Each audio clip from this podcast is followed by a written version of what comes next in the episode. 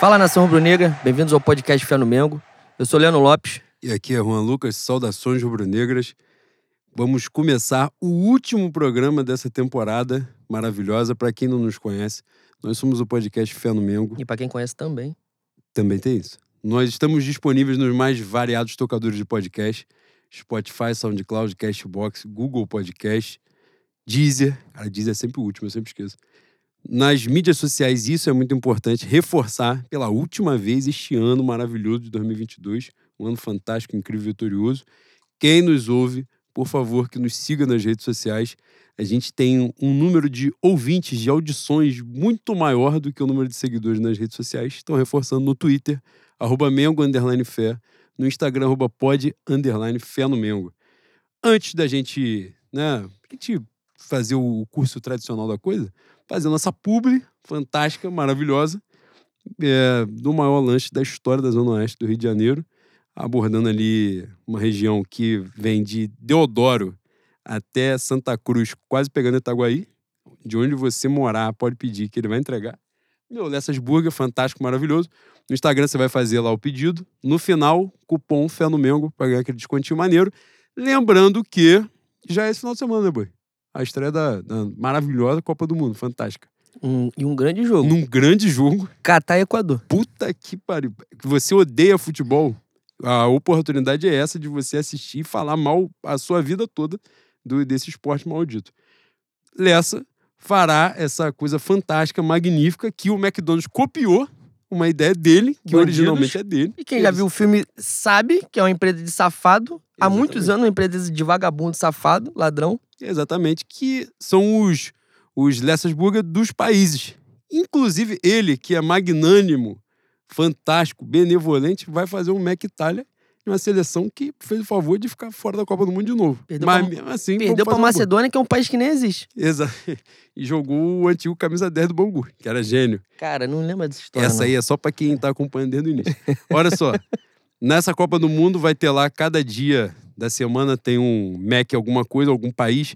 Brasil, Argentina, Espanha, Itália. Não vou correr os que aqui. Eu já ia meter um país qualquer. Equador, foda-se. Aí dessa que in- invente o hambúrguer. Mas é só você chegar junto lá, pedir que. Ele, ele já passou pra gente o que, que tem nos sanduíches, mas, porra, o negócio é maravilhoso demais, vocês vão ter que correr atrás pra descobrir. Lessas Burger no Instagram, no final, Fé no Mengo, no cupom pra ganhar aquele descontinho maneiro. Antes de a gente entrar na nossa pauta, um momento maravilhoso Xuxa Caprichoso Carnaval, a gente tem o, o hábito, a gente tem um grupo de, de pauta, eu e Heleno, é pra gente não misturar os assuntos, e joga aqui durante o, o período das gravações pra, pra montar a pauta direitinho no programa. Leno ontem, presente no Samba da Volta, ele aparentemente estava na presença de Xuxa Meneghel, porque ele mandou 432 nomes. A gente vai passar uma hora e meia mandando um beijo pros outros. E é isso. Mas antes de ele começar, eu quero dar um beijo especial pro nosso Renan maravilhoso, Gostoso, que fantástico. fez aniversário dia- no último dia 10. Esse, que essa tolerância incrível com a gente, com, esse, com essa dupla maldita aqui. Esse carinho incrível, fantástico. Só agradecer, desejar muita luz na sua caminhada. Obrigado por tudo. Último programa deste ano. Talvez, né? Talvez, nunca se sabe. É que mesmo, boi? acontecer. Porra, igual a Exaltação, se despede 300 vezes. SPC, Hermanos. Porra. Mas, agradecer por mais uma temporada. E a mulher quarta tá, temporada desde que se aqui. converteu, É isso. A quarta temporada da gente aqui agulhando, enchendo a porra do saco dele. Tudo de bom pra você. E aniversário do nosso maravilhoso Douglas Taranto. Foi no final de semana, não foi dia 10. Foi, foi 11 ou 12, não sei. É, mandar um beijo especial pra ele. Eu encontrei com ele numa casualidade. Se a gente tivesse marcado, não teria acontecido daquela forma. Eu passei da roleta num jogo desse. Acho que foi Fla-Flu.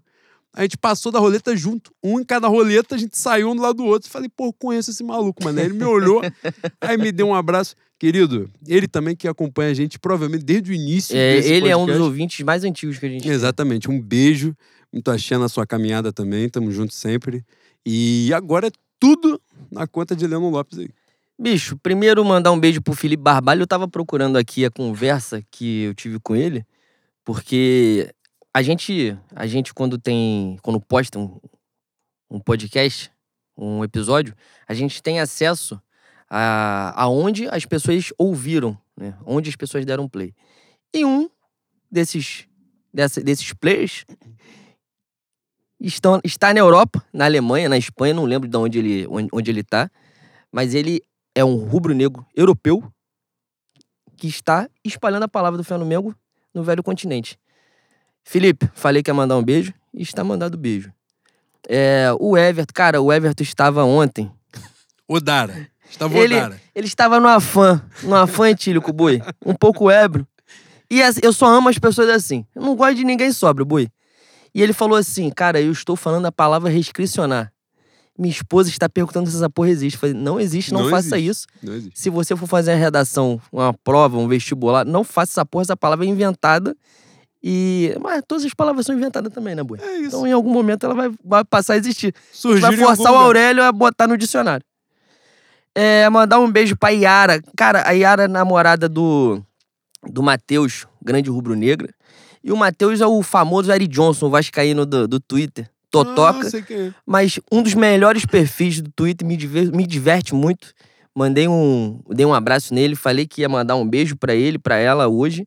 Está mandado também, que eu tenho palavra, é a única coisa que eu tenho na minha vida também. Então eu tô tentando manter.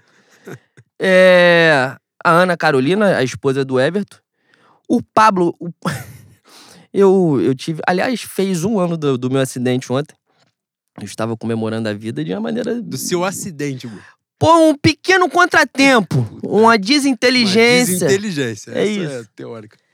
Mas eu podia estar fazendo uma ponta de Exu nesse momento? Do outro lado, trabalhando na encruzilhada? Sim. Puxando o pé de alguém, É, exatamente. alguém. Porra, fazendo um, um, um bico aí pro pai do chão? Sim.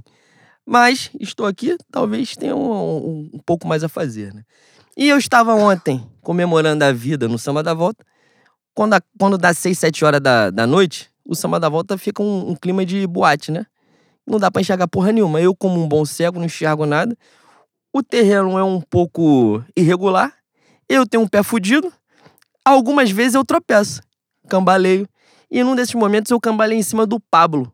O Pablo estava dançando com a pretinha dele. Falei assim, irmão, pelo amor de Deus, me desculpa, eu tenho um pé fudido, eu sou meio aleijado. Aí ele falou assim, Leno, não perdoa. Falei, ah, faz isso não, faz isso não. Quando chama pelo nome assim, ainda me dá medo. Ele pode ter ido atrás de você ao evento. Aí ele falou, ele, cara, ele falou alguma coisa de fé no Mengo. Eu falei assim, pô, vou me desculpar, mandando um beijo pra você. Amanhã, na última gravação. Paulo, mil desculpas, perdão. Repito, eu sou cego, sou meio aleijado. Então você me perdoe. Peça desculpa à sua pretinha também. E pra encerrar, o Henrique Fogão. Henrique tirou foto comigo há uns três. Eu, na, na verdade, eu tirei foto com ele com. o- é Pedro Depp, do setor visitante, se eu não me engano com o Matheus Emanuel. E, pô, me tratou com muito carinho ontem. A gente tirou outra foto, mandou pro setor visitante. Tô chamando o maluco de setor visitante porque eu não lembro o nome dele certinho. Mas canal conhecido do, do co-irmão, Fogaço. E é isso. E o Henrique é botafoguense. grande beijo. Henrique é muito botafoguense, mas falou que adora o trabalho da gente, gosta muito da, da- do que a gente faz. Por incrível que pareça, por incrível que parível. E é isso. Está encerrado o meu Xuxa Caprichoso de Carnaval. Aliás, o maior Xuxa Caprichoso de Carnaval até agora.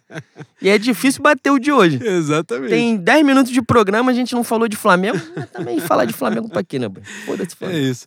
E no programa de hoje a gente vai falar sobre essa reta final maravilhosa de campeonato, com um ponto conquistado em 12 disputados. O Flamengo teve uma boa vontade de fazer essa reta final, tal qual a gente tem de fazer esse programa aqui, né? No mês de outubro, semanalmente, mas normalmente de 15 em 15. A mesma boa vontade que a gente tem, o Flamengo teve em campo nesses últimos quatro jogos, falaremos disso. Fazer um balanço do final de Campeonato Brasileiro, principalmente do final de temporada. É, nas pautas que nos interessam, que geral tá doido para ouvir também. A gente escreve, mas a galera gosta quando a gente desenrola mais aqui. Falar de Dorival Júnior, das mudanças do elenco que a gente entende necessárias por aí. No final, a maravilhosa, fantástica, incrível pauta dos ouvintes, que hoje eu não li uma pergunta sequer. E assim que é bom, caixa de Pandora. Porra, tenho um pavor disso. Odeio elemento surpresa, mas hoje vai acontecer. E o programa de hoje, com certeza, vai em homenagem. Aliás, dizer, hoje o programa está sendo gravado na presença maravilhosa, magnífica das minhas incríveis Clara e Maria Luísa e da minha esposa, mulher da minha Qual o nome vida, dela? meu amor, Nabru. Não. Arroba Nabru. Arroba Nabru está aqui presente e nos fez uma lembrança fundamental. E a homenagem do programa de hoje, o programa certamente vai para a nossa maravilhosa, eterna é... Gal Costa. Tu esqueceu o nome? Incrível. Não, eu ia falar um outro adjetivo. Falei, porra, se eu falo um adjetivo merda pra Gal Costa, ela vai me amaldiçoar. Mas ela é maravilhosa, né? Inspirou a todos, todos nós, certamente, de alguma forma. E rubro-negra também, né? Na, no dia do, do, do falecimento dela, eu não lembro qual foi o dia da semana, o Flamengo postou uma, uma homenagem para ela numa gravação de samba rubro-negro que eu não tinha conhecimento. Que era ela cantando samba rubro-negro em, sei lá, década de 70, alguma coisa assim. E maneiríssimo. Muito, muito legal de ver a homenagem a ela. É, o artista, a obra imortaliza o artista, né? É então, assim, claro que a gente sente muita falta, né? Tanta gente para ir num lugar, né? E a gente vai perdendo os bons, os nossos, mas de qualquer forma a obra fica para além, né? Da, A da arte, carne. a arte premia o artista com a imortalidade, né? Certamente, é isso. Então o programa de hoje não podia ser diferente em homenagem à incrível Gal Costa. Começamos, Boi. Campeonato Brasileiro, 11 minutos de absolutamente de nada. nada. Absolutamente não, porque homenageamos Gal Costa. Tem que respeitar morador, pelo amor de Deus. Campeonato Brasileiro, final de campeonato. Bom, a gente não vai abordar os jogos em si, porque o campeonato, vou dizer, mais uma vez, um campeonato amistoso, um campeonato desimportante, que é o Campeonato Brasileiro, especialmente de 2022. Não me importa quem caiu, quem ganhou. Cara, eu acho, eu acho que os jogadores estavam ouvindo. Os jogadores e a comissão técnica, né? Estão ouvindo o Flamengo e estão levando essa porra como amistoso Exatamente. mesmo. Talvez eu tenha que parar de chamar de campeonato É, amistoso. Eu precisava falar, falar que é brincadeira pra jogar um pouquinho mais sério? Pô, pelo amor de Deus, né, Ah, cara? boi, sem abordar os jogos, falar do que realmente importa, que foi uma pauta considerável né, nesses últimos, nos últimos tempos, que foi a, essa reta final, né, de o péssimo desempenho, né, os resultados. E a galera ficou meio puta. Teve gente que ficou ensandecida, teve gente que não ficou, teve gente que criticou. Quem ficou puto, uma celeuma, uma, uma doideira total. O que você achou, Boi? Então, esse é o ponto. Eu não sei o que eu achei. É mesmo? Eu não sei. Eu, cara, eu fiquei tão extasiado de ser campeão da Copa Libertadores e da Copa do Brasil num, num ano que a gente não esperava nada. Várias vezes a gente falou sobre rebaixamento aqui com o seu romântico que você defendia. Qual é? Aí é foda. Mas, é, assim, vejo, eu vejo justificativa dos dois lados. De quem acha que o Dorival não tem condição de continuar 2023 e que o desempenho no- nos últimos jogos é, demonstra que ele não tem capacidade para dar continuidade a um trabalho que o Flamengo precisa. Mas também entendo quem tá de saco cheio de, de, de cobrança e, e acha isso tudo uma loucura. A bem da verdade é que, pra falar do hoje, do presente, o Dorival foi fantástico na, nessa temporada, né? Pegou um carro andando e a gente tava descendo a ladeira, né? Descendo a ladeira pra um ponto pra capotar. E todo mundo ir, ir de Elizabeth. De arrasta pra baixo. Exatamente. Pô, eu não tenho condição de cobrar esse cara, mano. Se você não quiser Dorival, se você não quiser o Dorival, você tem que torcer muito pra minha CBF já chegar nele e falar assim, ó, que eu também acho difícil pra caceta. Convenhamos, eu acho difícil o Dorival ser o substituto de Adenor Bach na seleção brasileira. Mas, se, se for, fica vago. Se não for, que é a minha aposta, não tem como não renovar, pô. Se é que já não renovou, né?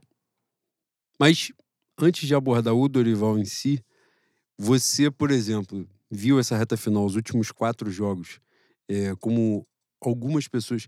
Como você entendeu numa situação de assim? Algumas pessoas disseram é, a falta de mobilização ali era completamente compreensível, né, diante dos, dos títulos e tal, do gás que se deu. Foi uma temporada, como é que eu vou dizer? Excepcional, porque ela encerra muito mais cedo do que o normal, né? O último jogo da temporada foi agora, dia 13 de É, novembro. e, e- e isso reflete, desculpa te interromper, isso Não, tá. reflete também a. Isso reflete, não. Significa que é uma, uma temporada de muitos jogos importantes num curto pa- espaço de tempo, né? Então, é compreensível os caras chegarem nesse momento do campeonato. Já, porra, atropelaram Copa do Brasil e Libertadores, o brasileiro já não tinha mais. Não tinha risco de, de cair. Já estava classificado, não tinha chance de ganhar. Virou amistoso mesmo. Os caras cagaram, nitidamente cagaram, como cagaram na final da- do Carioca, que eu estava presente. Gastaram 180 minutos da minha vida, mas recompensaram pelo menos. E já tirei o nome deles do. Deu aquela pontinha de angústia de fazer um ponto em quatro jogos, de terminar o campeonato. É que os engano, com adversários eram 12 muito merda, né, derrotas. Bui? E acho que, é, acho que é isso que pesa tudo. Não teve um. É porque eu vi, eu vou te falar, quando você falou que eu, eu brinquei e tal, mas eu, de alguma forma, os meus sentimentos também são. são não vou dizer conflitantes, não, mas mistos, vamos dizer assim. Porque eu também acho que depois de uma situação dessa, o Flamengo ganhando né, dois títulos históricos, né, principalmente a Libertadores, mas também a Copa do Brasil. É, chega nesse ponto o Flamengo estava em segundos, chegou a ficar em segundo lugar, fica ali segundo, terceiro um tempo. Agora ele fez um ponto em 12 e terminou em quinto. É, Já não vai cair, não tem nenhum tipo de ameaça, nada que envolva, não vai terminar em décimo lugar no campeonato. Então, É difícil realmente você né, é, focar, demandar uma coisa muito maior. Mas confesso que bateu uma, uma leve angústia dessa, dessa reta final, especialmente no jogo do, do Havaí, o último. Porque, não sei se porque estávamos presentes, eu e minha senhora, mas é, o lance da despedida do Diego, do Diego Alves, assim, eles já vinham há algum tempo demonstrando nada, né? Nenhuma gota de vontade. E aí acho que teve uma outra coisa que me pegou, talvez seja isso. Alguns jogadores, quem jogou ali, basicamente, né, tirando o último jogo, que teve Davi Luiz, né? teve- tiveram alguns jogadores titulares, mas nessa mescla aí foi jogador reserva, é, jogador garoto, né? A garotada que entrou. E não dá para botar na mesma prateleira o. que Eu acredito, eu, né? Botar na mesma prateleira, por exemplo, um, um Gabigol jogando de. jogando já de má vontade. Não de má vontade, mas assim, não se doando muito, um Arrascaeta. Você vê jogadores tipo Marinho, tipo. Quem eu posso pensar aqui? Pablo.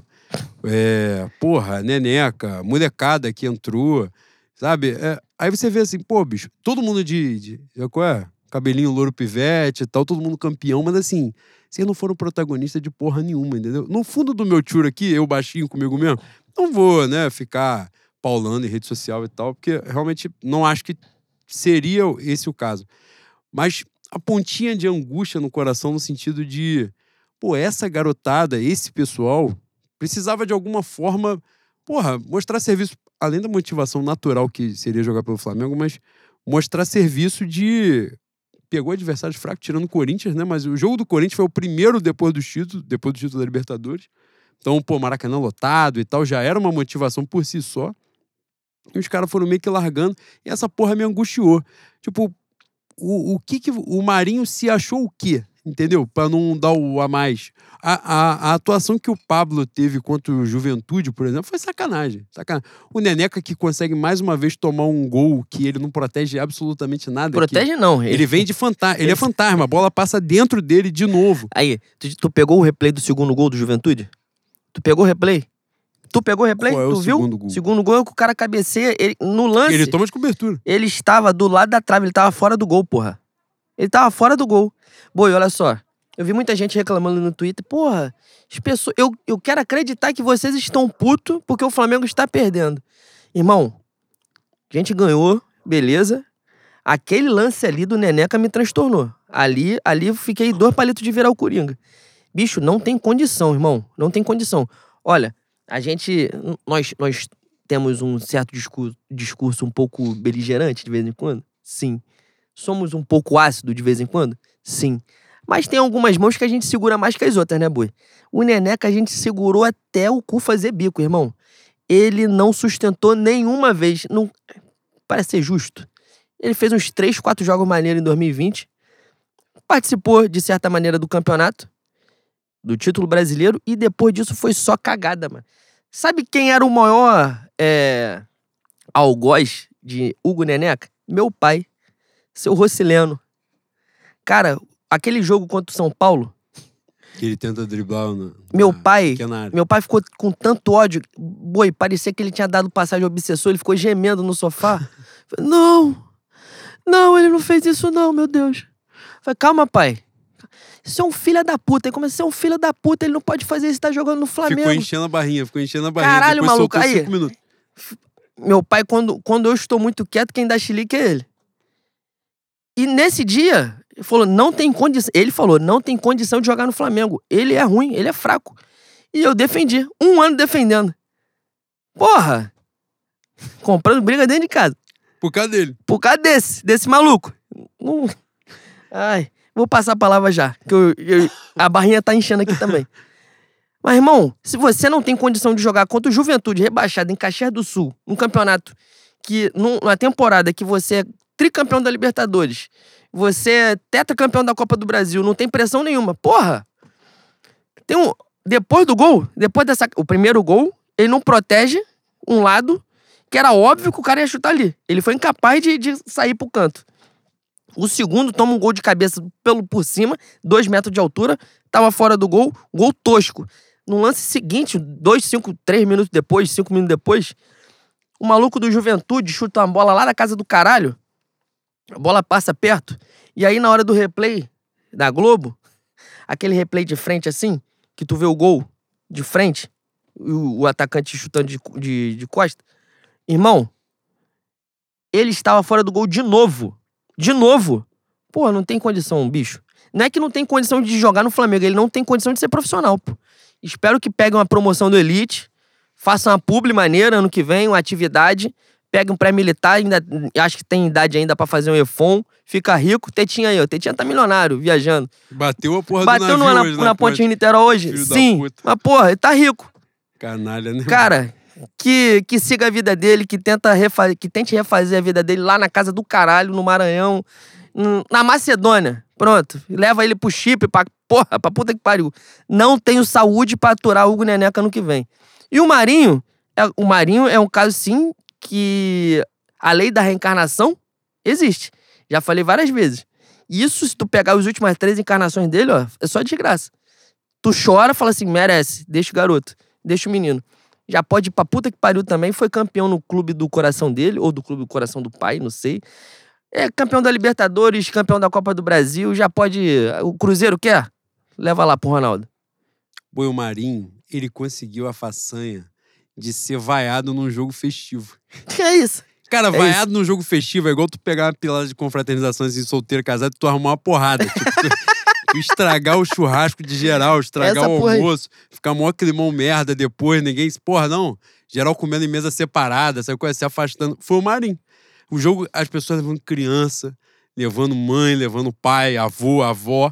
E do nada tá vagabundo xingando o Marinho ali. E, com, ra- e é importante dizer É isso. isso. Porque eu, sou um cara. Diferente daquele caso do Fla-Flu, que você ia ser morto pelo, pelo troglodita da jovem, você tava xingando o grande atleta PP. E depois o tempo, o tempo me deu razão mais uma vez, né? Caralho, PP que entrou na linha do comentarista Pedrinho que passa batido, mas depois fala que carnaval é coisa do demônio. Foi a mesma coisa. Cara, o tempo me dá razão. O filho da puta é o meu dom. A gente tava falando aqui antes que cada um é bom, eu não sei no que eu sou bom. Nisso eu acho que eu sou. Cara, eu identifico com muita facilidade. Eu marquei a cara dele, que eu vou achar ele até o último segundo do meu tempo. Mas você Cara, tá falando do Kratos que ia te matar ou do PP? Não, falei do PP. Não, Ah. o tá ali, porra, já é estrutura, né?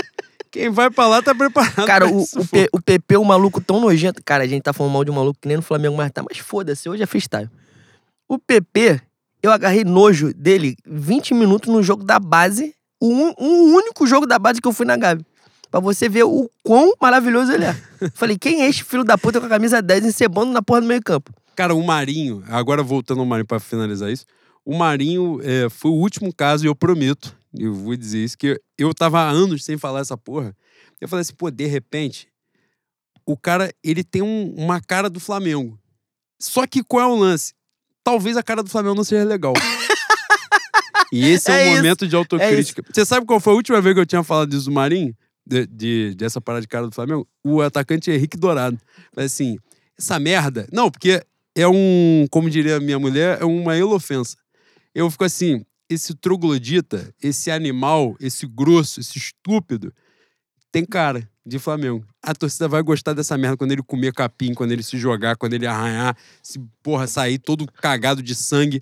Aí quando você vê, aí você vai. Que eu, eu falei isso e rolou uma confusão no, no tweet recentemente. Eu falei que o Marinho, top 5, falei top 5 porque eu sou generoso e não queria buscar nos anais da história rubro-negra.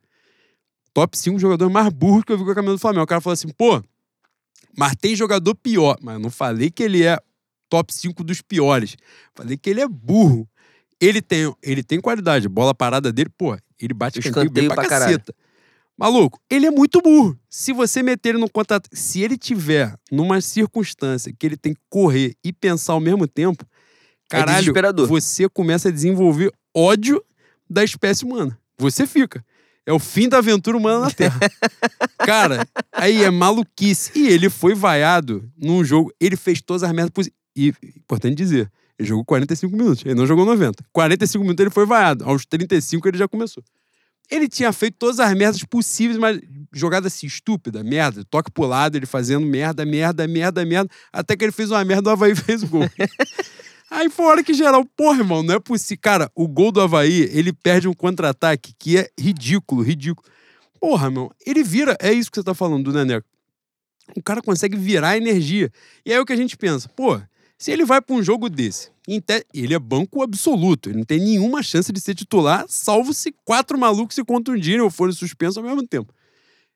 Porra, ele vai num jogo completamente sem peso. Né? O time já foi campeão, não tá disputando o título daquele campeonato ali, mas pô, o cara vai dar um algo a mais. Pô, os caras não deram. E isso dá uma agoniada. Isso dá uma agoniada. A gente tinha falado aqui, por exemplo, do Pablo, que fez uma, uma reta final, até onde valeu alguma coisa, né? Fez uma reta final bacana, ele se recuperou bem, ele tava mal pra cacete no início, deu uma melhorada. Maluco, os últimos jogos dele, nossa senhora. Largou de mão também, né? Porra, os caras largaram de mão. E aí eu acho que pesa. Acho, inclusive, depois, na, quando a gente for falar do Dorival, vou reforçar isso, mas só para não perder o raciocínio. Uma coisa que pegou muito na, no discurso do Dorival é que, embora a gente entenda, né, embora a gente compreenda essa questão do, da dificuldade, né, do, do, do raciocínio e tal ali de, de, de, de mobilizar né, os jogadores, mas o Dorival fala né, em duas coletivas que ele não se sentia capaz de cobrar os jogadores para estar. E isso é uma parada. Eu, eu confesso que eu ouvi com uma pontinha de preocupação, assim, porque. Não, e, e veja bem, é importante demais não ficar exaltando o passado. Tipo, essas viagens que as pessoas fazem de Jorge Jesus e o caralho, mas nesse caso específico, eu acho que é um discurso que joga muito contra ele, entendeu? Contra a próxima temporada. Porque, por exemplo, suponhamos né, que o milagre aconteça, né? E em fevereiro. É... A Portela ganha o carnaval. Não, isso é fato. Tô dizendo que é milagre. Vem o título mundial. Então o Dorival aparentemente se sentirá é, desobrigado a cobrar os atletas de março até dezembro. Porque os caras vão jogar de faixa no peito. É um exagero da, da coisa da coletiva, sim. Mas a linha do raciocínio, a base do raciocínio dele é muito complicada. Você pode até falar das dificuldades e tal, mas não ele falar que ele não é capaz de. Porque, de fato, se os caras ganharem o título mundial, os caras vão. Se o cara ganhar o título mundial do Real Madrid, tal qual falamos no grupo do Manifesto Rubro Negro, eu vou passar para outro esporte. Eu vou passar a acompanhar a NBA, agora ver Westbrook, esse gênio da bola, na bola laranja, esse imbecil, esse animal. Eu vou focar nele, ver o meu, meu maravilhoso Los Angeles Lakers terminar em 13 da, da Conferência Oeste, inventando 12 times na frente dele, que não tem 12 times, e vai ter agora nesse campeonato porque é o limite de tudo, né? É, é isso.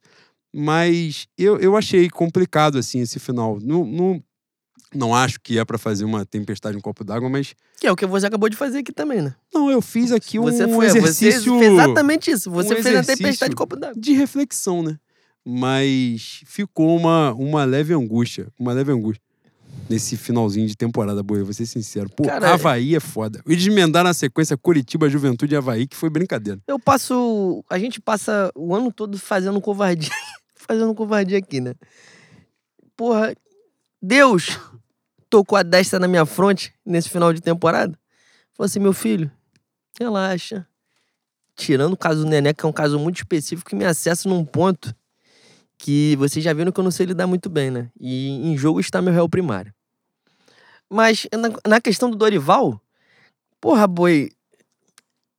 Antes de mais nada, tem gratidão nisso aí, né? Na, na minha reflexão. Como eu falei no início, Era, um, era uma temporada que a gente não, não tinha perspectiva nenhuma e ele trouxe dois títulos importantíssimos. E como você muito bem falou, é uma temporada típica de, de uma temporada encurtada por conta da Copa do Mundo no final do ano. Muitos jogos importantes em sequência. Eu tento entender o discurso dele. Tento entender por conta dessa, dessa temporada excepcional. Não, a gente vai se aprofundar mais no Dorival na frente, mas a gente fechar essa pauta, o balanço, Campeonato Brasileiro, o Flamengo termina em quinto lugar. É a segunda pior colocação do Flamengo desde 2016. A pior de todas é, é a de. Pior de todas, né? Pior das últimas sete. Segue sendo 2017, com aquela comemoração esdrúxula do sexto lugar. É, mas o Flamengo termina em quinto. Mas um, um dado importante, Boi, para a gente até falar disso, né? considerar, né? não tem como.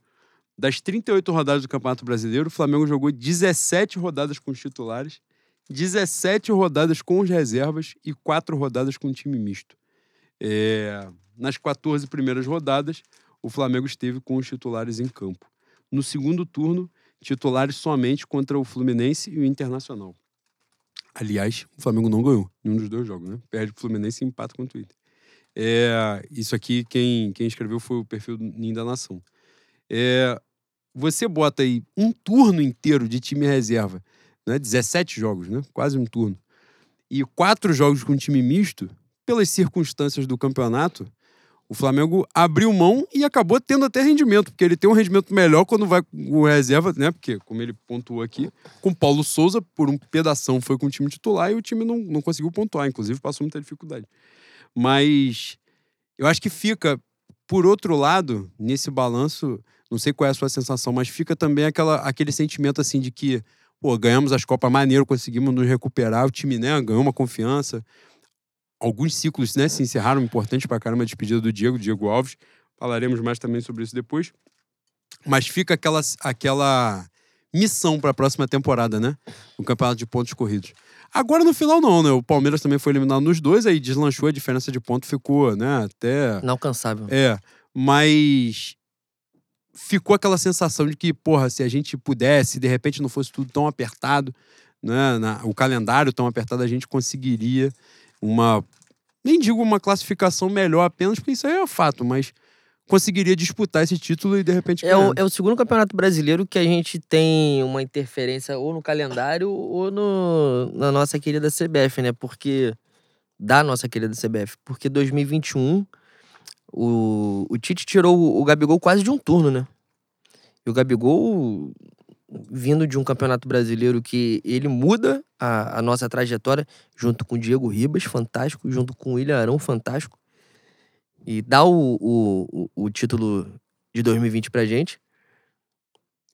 E eh, nessa temporada agora, o encurtamento por conta da Copa do Mundo. E mais um desempenho. É, Aliás, boi, eu acho que nesse caso aí o Dorival tirou até leite de pedra. No, no último episódio, se eu não me engano, eu falei da, de um fio que o Marcos Castro fez. E foram 40 pontos até aquele momento. 40 pontos do time, time misto. Do time misto e reserva. E naquele momento ali que ele, que ele tinha feito, tinha completado um turno jogando com ou mistos ou reservas. E se você espelhar 40 pontos, dá 80.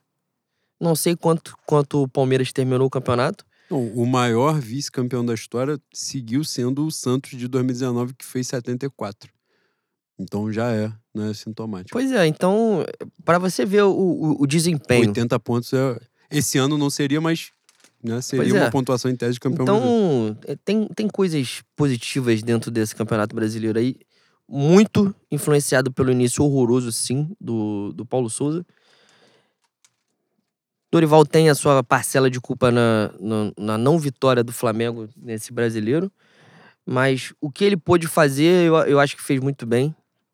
E.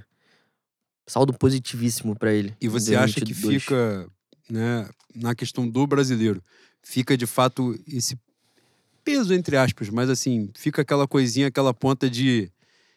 O primeiro título né, brasileiro do Abel, né, pelo Palmeiras e tal. acredito que, não sei, eu acho, né, de verdade que na questão da seleção brasileira, acho que ainda vai pesar muito o orgulho mesmo, né? Pachequice total de não ter técnico estrangeiro. Em tese, tendo, seria o grande favorito, como foi o Tite, né, quando ele entra na seleção. Que é aquilo, ah, o cara pode dar errado. Poder dar errado, tudo pode dar errado. Mas quando você faz a escolha do melhor, porra, todo mundo acho que te referenda, né? No sentido de, ó, era o que tinha para fazer. Se deu merda, deu merda. Ele seria, o Abel seria a escolha principal e seria uma. Como é que eu vou dizer? Uma rearrumação no tabuleiro, né? Porque você tira o, o, o principal treinador do futebol brasileiro hoje, num trabalho de quase três temporadas, né? Você mexeria ali os dados de novo. Mas foi o título brasileiro, né? Que o Abel não tinha, era o título que ele não tinha ainda, tinha vencido Copa do Brasil, duas Libertadores. Ficou aquela coisa assim de botamos o Palmeiras no jogo de novo, né? Então, assim, acha que pode ficar para a próxima temporada assim, porra, o campeonato nacional, a importância de ser campeão nacional de novo? Antes de mais nada, é, é a decisão mais inteligente a se fazer de um clube que é o mais estruturado, né? Financeiramente. É, o Flamengo o, o, campeonato que favorece o Flamengo, a sua estrutura, todo o trabalho que fez desde 2013 é o Campeonato Brasileiro. Então, o, a gente parte do princípio que é a escolha mais inteligente. Segundo, o segundo ponto é que, pô, a gente viu o Atlético Mineiro ganhar e o Palmeiras ganhar.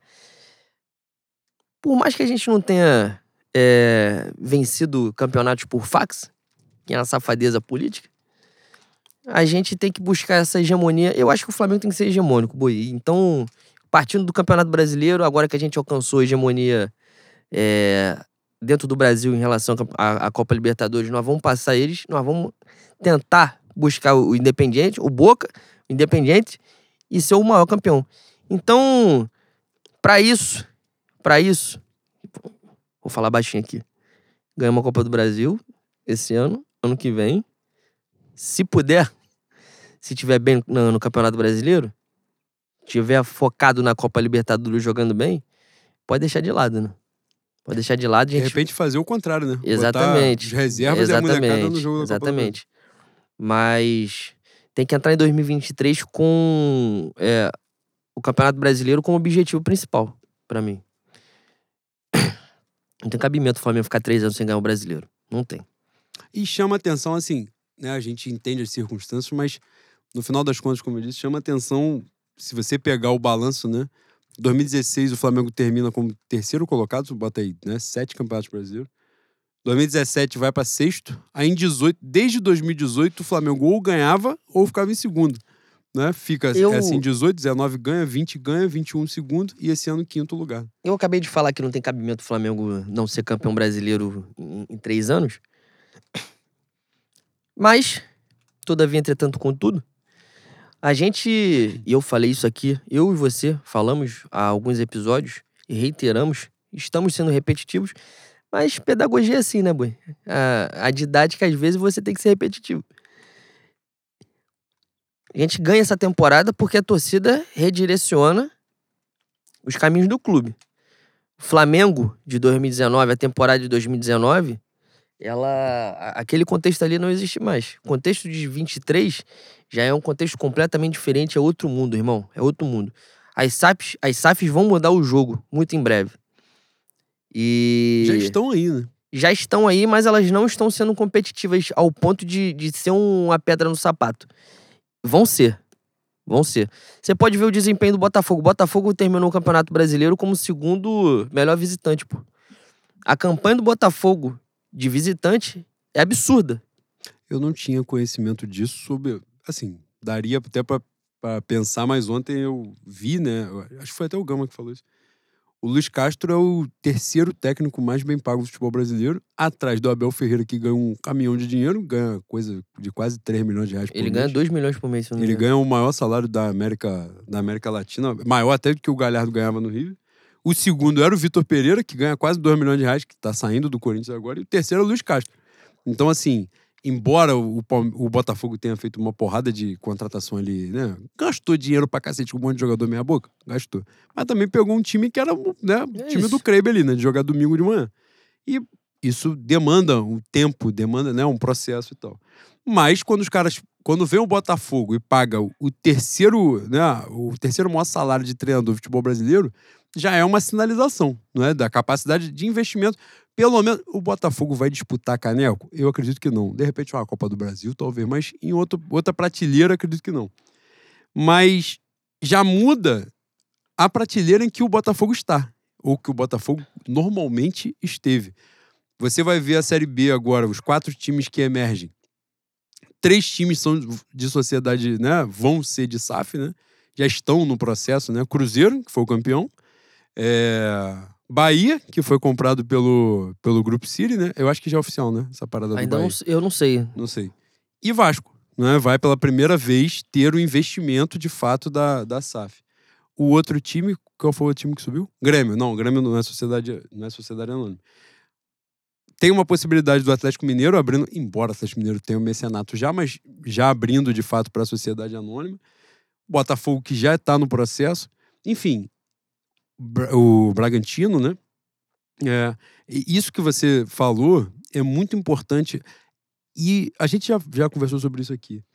Importante pontuar de novo. Quando tem a memória afetiva, o resgate da memória afetiva de Jorge Jesus, significa diminuir o que foi feito em 2019? Claro que não, óbvio que não. A capacidade dele também não. Está lá, aparentemente, atropelando na Turquia de novo, né? Não foi bem em Portugal, mas na Turquia se reencontrou e tal. Mas esse cenário que você falou é fundamental. O cenário de o contexto de competitividade de 2019 era completamente diferente do que será em 2023 e muito por causa dele mesmo. Eu acho que o Jorge Jesus, aquele Flamengo de 2019, virou a chave de, do futebol brasileiro mesmo, né? Dos investimentos, tanto é não é uma coincidência que uma porrada de treinador europeu tenha vindo. Os clubes tenham é, focado mais em pagar salários né, astronômicos para os treinadores de fora do que até necessariamente fazer investimento no elenco em si, né? É, vários nomes já estrangeiros vieram para cá, né? É, quem não tinha capacidade de investimento para trazer um treinador europeu tirou de time sul-americano, né? O Santos fez isso já mais de uma vez, Bahia, o, o próprio Fortaleza, né? Que traz o Voivoda aí nas últimas temporadas. Enfim, esse contexto é completamente diferente, né, Boi? É, quando você vê, assim, a, a, quantidade de água de salsicha, vai falar no, no bom francês, do campeonato de 2019 é completamente diferente do de 23, né? É, e a questão é o médio prazo, né? Não acredito que a curto prazo. A curto prazo que eu falo é, que eu falo é dois, três anos. Não acredito que a curto prazo tenha certo tipo de é, ameaço ao Flamengo, ao Palmeiras, ao Atlético. Mas se não houver uma mudança de rumo, e a mudança de rumo que eu estou falando é uma, uma profissionalização séria do Flamengo, a gente vai, vai penar, tá? Por mais que a gente tenha dinheiro, por mais que provavelmente na individualidade a gente vai ter jogadores que se sobressaiam perante o resto.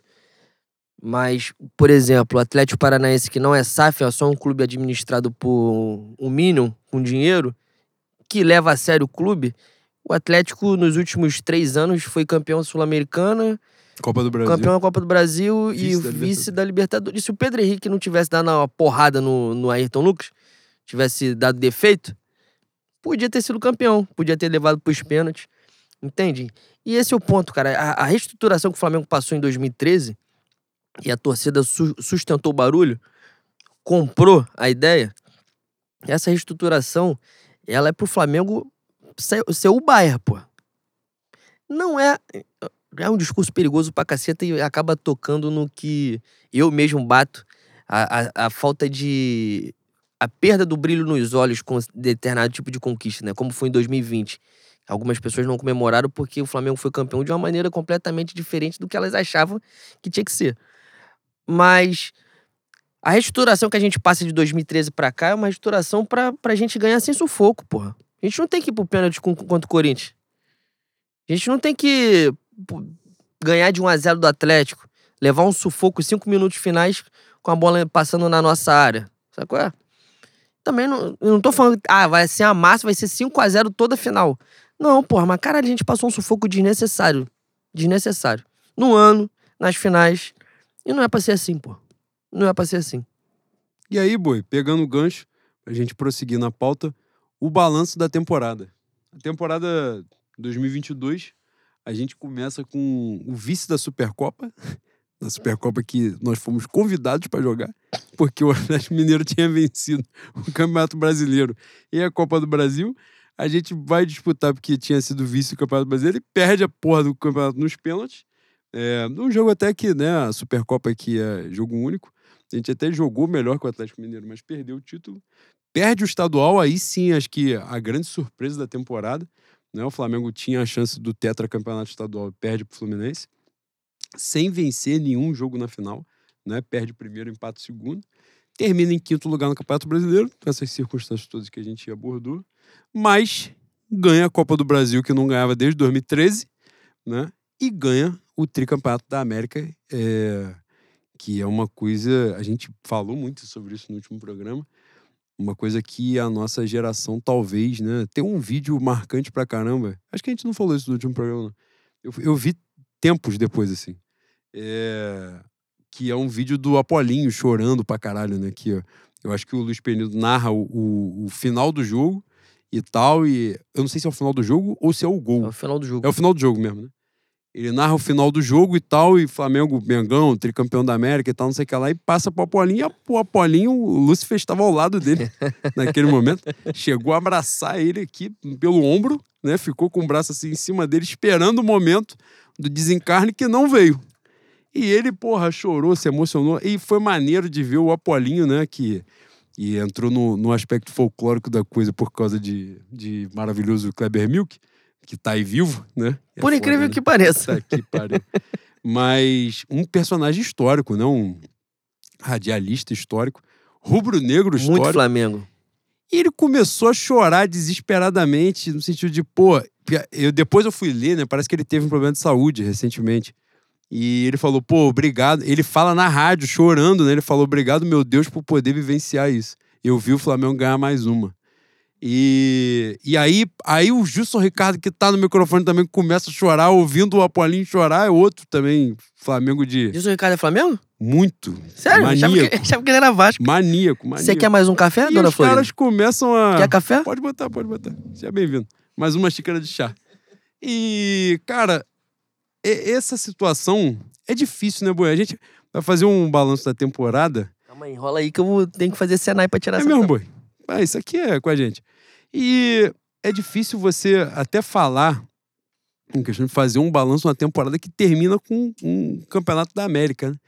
com um título de Libertadores, com uma coisa que, como eu disse, a nossa geração, é, em algum momento, ou melhor, na maior parte do tempo, imaginou nunca ver, não é o título que Zico ganhou, que a geração de 81 ganhou.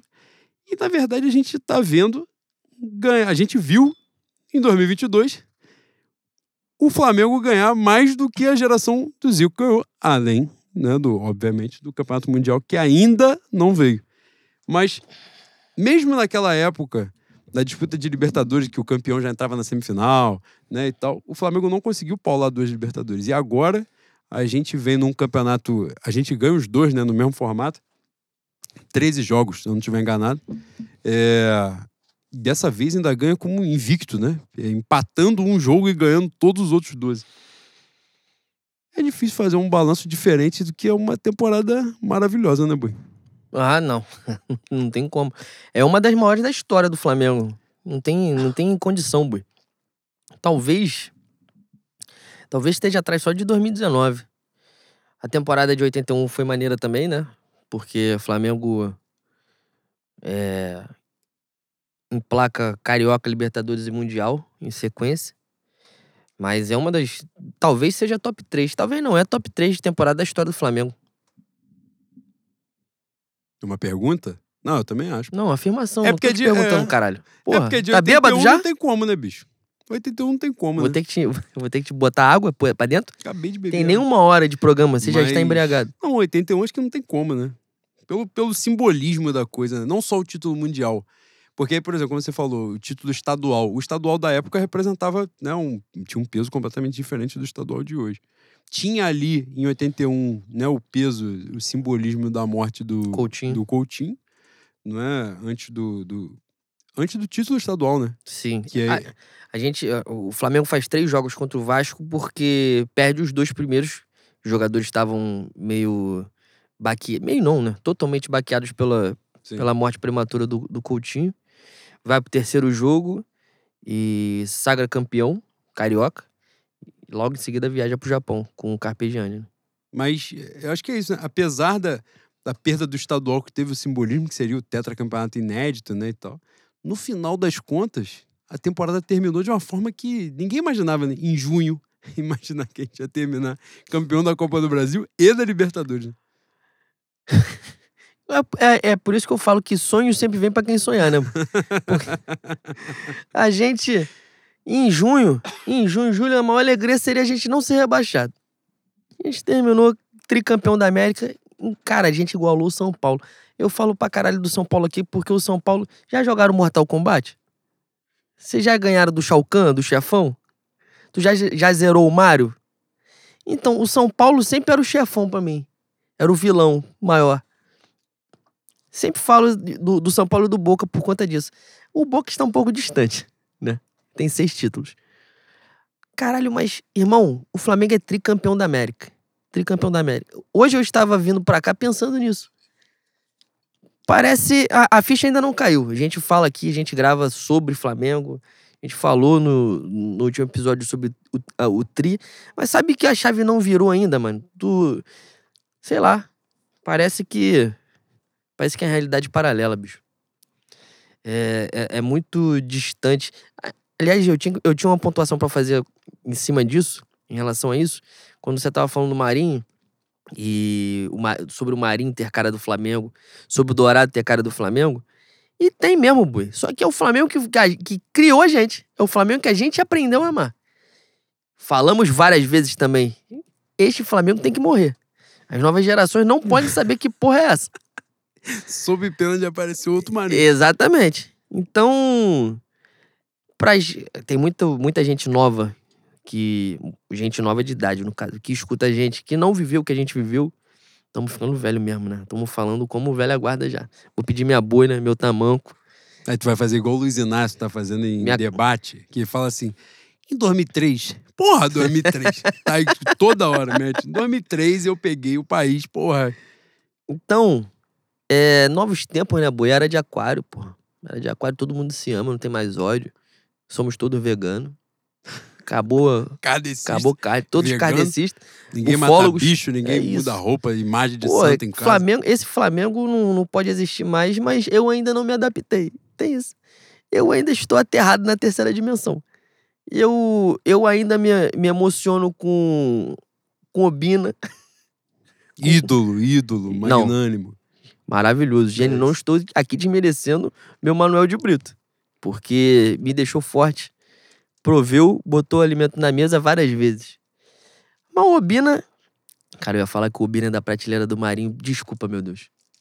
Desculpa. É o Domecq fazendo efeito. É o. o- Aliás, é o ter que improvisar sempre, né? Que a gente faz há quatro anos.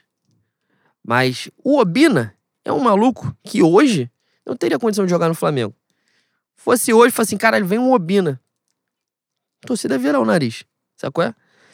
E quando veio pra cá, não tinha a projeção que o Marinho tinha. Real, a real é que, como eu estava falando, só pra concluir e passar a palavra pra você, a cara desse nosso Flamengo, que nos criou, eu espero que fique só nos livros. Muito em breve. E Mas tem mesmo, você tem razão. É, Tinha cara, cara? de Flamengo, só que é o nosso Flamengo. talvez a não cara pode não ser seja realidade. legal. É isso. É isso, é a cara meio transfigurada com tatuagem na cara. Ou, por exemplo, que é uma, uma, cara- uma transição dessa cara, a cara de Pedro Queixado. Que é ídolo. Que Mas- falta fazer uma ortogon... Cara, quando eu olho pro Pedro, eu fico com saudade da época que você tinha um- aquele, aquela protuberância maravilhosa. Eu Cara, sinto só. saudade daquele seu queixo. Pedro agora, que já ganhou o Campeonato Brasileiro, já ganhou o Libertadores, já ganhou a porra toda, vai ganhar a Copa do Mundo. Quando voltar, aguarda... Ele não vai voltar. Vai voltar aguarda- só pra Vai, vai, Vai juntar vai os. ganhar, e vai ganhar, vai ser campeão Porra. da Copa do Mundo, tal qual a atleta Pablo foi campeão da Libertadores. Ele botou a faixa no peito, o nome dele tá lá e pronto, vai ganhar do mesmo jeito, boi. Vai conhecer o Catar, vai conhecer aquelas porra do prédio que sai Tu dentro da sabe que praia. ele vai jogar. Ah, ele vai jogar. Não vai jogar porra nenhuma. Vai. Mas, voltando. Ele vai jogar e nós estamos muito fodidos. Olha só, quando voltar, jogou o Mundial, vai jogar o Mundial contra o Real Madrid. Caralho, quanto o Real Madrid, eu estou já pulando o time da semifinal, que é o maior pânico que eu tenho na minha vida de Flamengo, que é o Flamengo cair na semifinal ser humilhado. Se- pelo amor de E Deus, não não me perder- façam passar por essa Nós vamos porra. perder pro Yankee. Caralho, perder pra porra do time da Austrália. Fala, aí, eu taco fogo naquela porra toda. Eu não sei se na história do Mundial um time norte-americano foi. Vai, Vai na- ter agora? Vai ter ah, agora. é o do Lodeiro. Nossa, caralho, agora eu vislumbrei, tá? A morte todinha aqui na minha cabeça. Mas passou o Mundial, vou, vou falar com conhecimento de causa. Pedro Queixada, Pedro Guilherme, segurou 60 dias, Ortogonático. fez a cirurgia, vai comer caldo, sopa, vai ficar fininho pra caramba, porra, vai angustiar, vai angustiar, mas depois recupera, não tem mistério. Vai, porra, se alimentar em sonda, enfiada na, na, na boca, ela mais vale a pena depois. Não precisa. E outra, e Mas Pedro Guilherme charme, né? não precisa passar pelo que eu passei, de esperar o plano autorizar a cirurgia. Não precisa, não precisa. Tira do bolso, tira do bolso, faz a cirurgia na hora e pronto, acabou. É isso. Então, mas a cara do Flamengo de hoje é uma cara meio Pedro Guilherme. Uma cara assim, uma cara simpática. Entendeu? Uma cara simpática, bonita, mas com ortognática dá uma melhorada. É É, basicamente isso. Mas. Eu agora, gosto de você assim, É. fazendo. Que uma cara assim, Henrique Dourado, uma cara, porra, Marinho, não, não dá mais. Porra, quando você, quando você começou a. Uma cara Léo Pereira. Quando você começou O a Léo Pereira ele ia me emputecer de novo, boi, no jogo festivo. Aí, ele você, ia me você, emputecer, tá, ele ia me você, tá pesqui- você tá pesquisando, ó. Ele tá fez, pô. perseguindo um amigo. Ele fez de novo. Porra, o Trepa Trepa foi campeão da Libertadores de titular e jogando, jogando na moral, tá? E eu espero que o meu Al Hilal tenha visto essa porra desse desempenho Como- dele nessa reta final de temporada. E, e outra, não vem com pena não, tá? Não vem com pena não, vem forte. Como diz o Abraão com o meu, meu Al Jazeera, meu Al-Qaeda, viu? pra levar ele. Vem forte pra levar, pelo amor de Deus. Boi, é melhor, é melhor botar o Léo Pereira na roda do que ter que botar o Pedro Guilherme, né? Então a gente vai empurrando a Austrália primeiro no caminho pra não ter que chegar em quem realmente importa, né? Mas, cara, pois é, assim, é, eu acho que. E isso, na verdade, agora fazendo, né, continuando a nossa pauta na, na questão do elenco, essa é a chave para a próxima temporada. O Flamengo já está fazendo, não tenho a menor dúvida disso. E até que as coisas que têm saído por aí, né, têm sido, pelo menos parecem interessantes, justamente de fazer a avaliação, boi, da prateleira em que o Flamengo está inserido de fato, né? É, de que determinados jogadores não cabem mais no Flamengo de hoje. É, e, e isso não é, um, não é um demérito. Por exemplo, a gente estava falando do Marinho, eu não tenho a menor dúvida, parece que tem interesse do Cruzeiro do Bahia, né? E que, pelo menos pelo que consta, o Flamengo não dificultaria a liberação. Aí a gente vem para justificar o Marinho dessa temporada. Marinho vem para jogar na, na posição que era do Kennedy, né? No elenco. O Kennedy sai no o Chelsea, né? Pede para voltar quando vai jogar o mundial lá do, do Palmeiras. O Kennedy sai, entra o Marinho. O Marinho é trazido por acho que um milhão de dólares, se eu não estiver enganado, uma coisa assim. É um cara que teve uma utilidade, se você for pensar, principalmente com Dorival, quando né, o time reserva joga com muito mais frequência, ele foi bastante útil, né? Chega a fazer gol, chega a dar assistência, né? A bola parada, como a gente falou. Nessa temporada, que foi uma temporada de corrigir rumo no meio da coisa, tem até uma justificativa ok. Mas quando a gente teve a chance, a benevolência do divino de poder planejar a próxima temporada campeão da Copa do Brasil e da Libertadores, com um puta orçamento, o maior orçamento da história, não dá pra cometer um outro Marinho, né? Assim, o Marinho era o tapar-buraco de uma temporada merda de, de 2021. Na de 2023 já não cabe mais, né, boi? O Marinho em si ou, Não. ou a espécie Marinho? A espécie Marinho. A espécie Marinho não tem condição, né? Acho que dá muito certo em outros times, mas nessa freguesia aqui, a- freguesia, no caso, não é a freguesia miliciana de Léo Pereira, não. A freguesia Clube de Regata do Flamengo não tem mais condição. Boi, mas ne- nesse ponto aí, eu penso uma, uma, uma parada que é. O cara teve certo destaque no Santos e. Tem, tem jogador que vai vir que não, não vai conseguir jogar no Flamengo. Flamengo é. é porra, boi, Flamengo, jogar no Flamengo deve ser um negócio desesperador pra cabeça de um sujeito que não tem psicólogo. Porque o Flamengo não tem psicólogo. Vou repetir pra vocês aqui. Meu método pedagógico é o método de repetição, insistência e injeção de saco. não pode, não pode tentar repetir 2019, o mundo não é o mesmo, o Flamengo precisa se profissionalizar. Inclusive, estava no plano de governo de Rodolfo Landim e, né, Paduano, tá aí Gustavo Oliveira confundindo Adílio com Andrade. Enfim, esses, esses pormenores vocês já estão cientes. Sabe que o Flamengo é uma putaria, um amadorismo fudido. E a gente ganha porque a gente é grande pra caceta mesmo. Mas, em alguns casos, o cara. Boi, é, é... imagina você jogar no Flamengo. Tua cara, tá na, tua cara tá na televisão quase 24 horas por dia. Na quarta-feira tu é gênio, no domingo tu é um imbecil. Porra, mano, não é qualquer um. Isso aqui não é para qualquer um. E algumas vezes as escolhas não vão não vão surtir efeito. Paciência. Marinho, eu nem, nem acho que seja um, um erro de, de análise do Flamengo. Foi uma aposta que eu concordei à época e não deu certo. Ele não tem estrutura emocional para jogar no Flamengo. Eu acho que se ele, se ele voltar pro Santos, se ele for pra um, pra um Atlético Mineiro, pra um Botafogo, ele consegue sobressair, consegue jogar melhor. No Flamengo ele se caga todo, porra. Ele é um cara. Ele não é um cara genial. Não sei se vocês notaram. Entrevista. Não sei se vocês notaram ele com a bola. Uma das qualidades dele não é inteligência. Ele é voluntarioso. Tem um certo talento. Mas a questão emocional dele no Flamengo piora a burrice. Ele fica nervoso, pô. Boi, quando ele pega a bola sozinho na esquerda, na esquerda, na direita, que não tem ninguém, ninguém. Ele vai andando, vai andando, vai andando, vai andando, vai andando, vai correndo, vai correndo para dentro dos caras. Os caras estão pressionando ele, dobrar a marcação, não tem espaço, ele continua. Ele é maluco, ele faz essa porra até sair com a bola na lateral. Isso não é só burrice, ele está todo cagado, pô. Ele tá com o emocional abalado. Porque ele não tem condição de jogar no Flamengo. Não tem condição emocional, psicológica. E isso vai acontecer algumas vezes. Tem gente que vai botar a camisa, a camisa pesa pra caralho mesmo. Pesava quando a gente não ganhava porra nenhuma. Pesava quando a gente comemorava aí, Libertadores, qualquer dia tamo aí. Comemorava quando a gente, porra, ia lá no Durval de Brito pra não cair, ganhava no, nos pente, no, faltando o pentelésimo de segundo. Já pesava. E imagine agora que é um Flamengo tricampeão da América octacampeão brasileiro, campeão da, da Copa do Brasil, com um montão de cobra da bola jogando. Não dá, pô. Já era, já era ruim quando todo mundo era merda. Agora que tem uma, porrada de gênio ali. É, e, e, tem essa parada que o, o, o burro nervoso. O burro nervoso ele é se fantástico. torna uma ameaça, né? Não, é, é, vira uma briófita na é, samambaia. É uma ameaça. É maluquice. E ele pegar esse gancho, boi, que é, que é análise. Vai falar de Ciro Não, Gomes? De elenco. Uhum por setores, para ficar um bagulho minimamente organizado para não virar bagunça. As pessoas vão, vão estranhar a é gente é organizado. Gol. Se o, o que tem que mudar, quem tem que sair, quem tem que ficar. Vamos.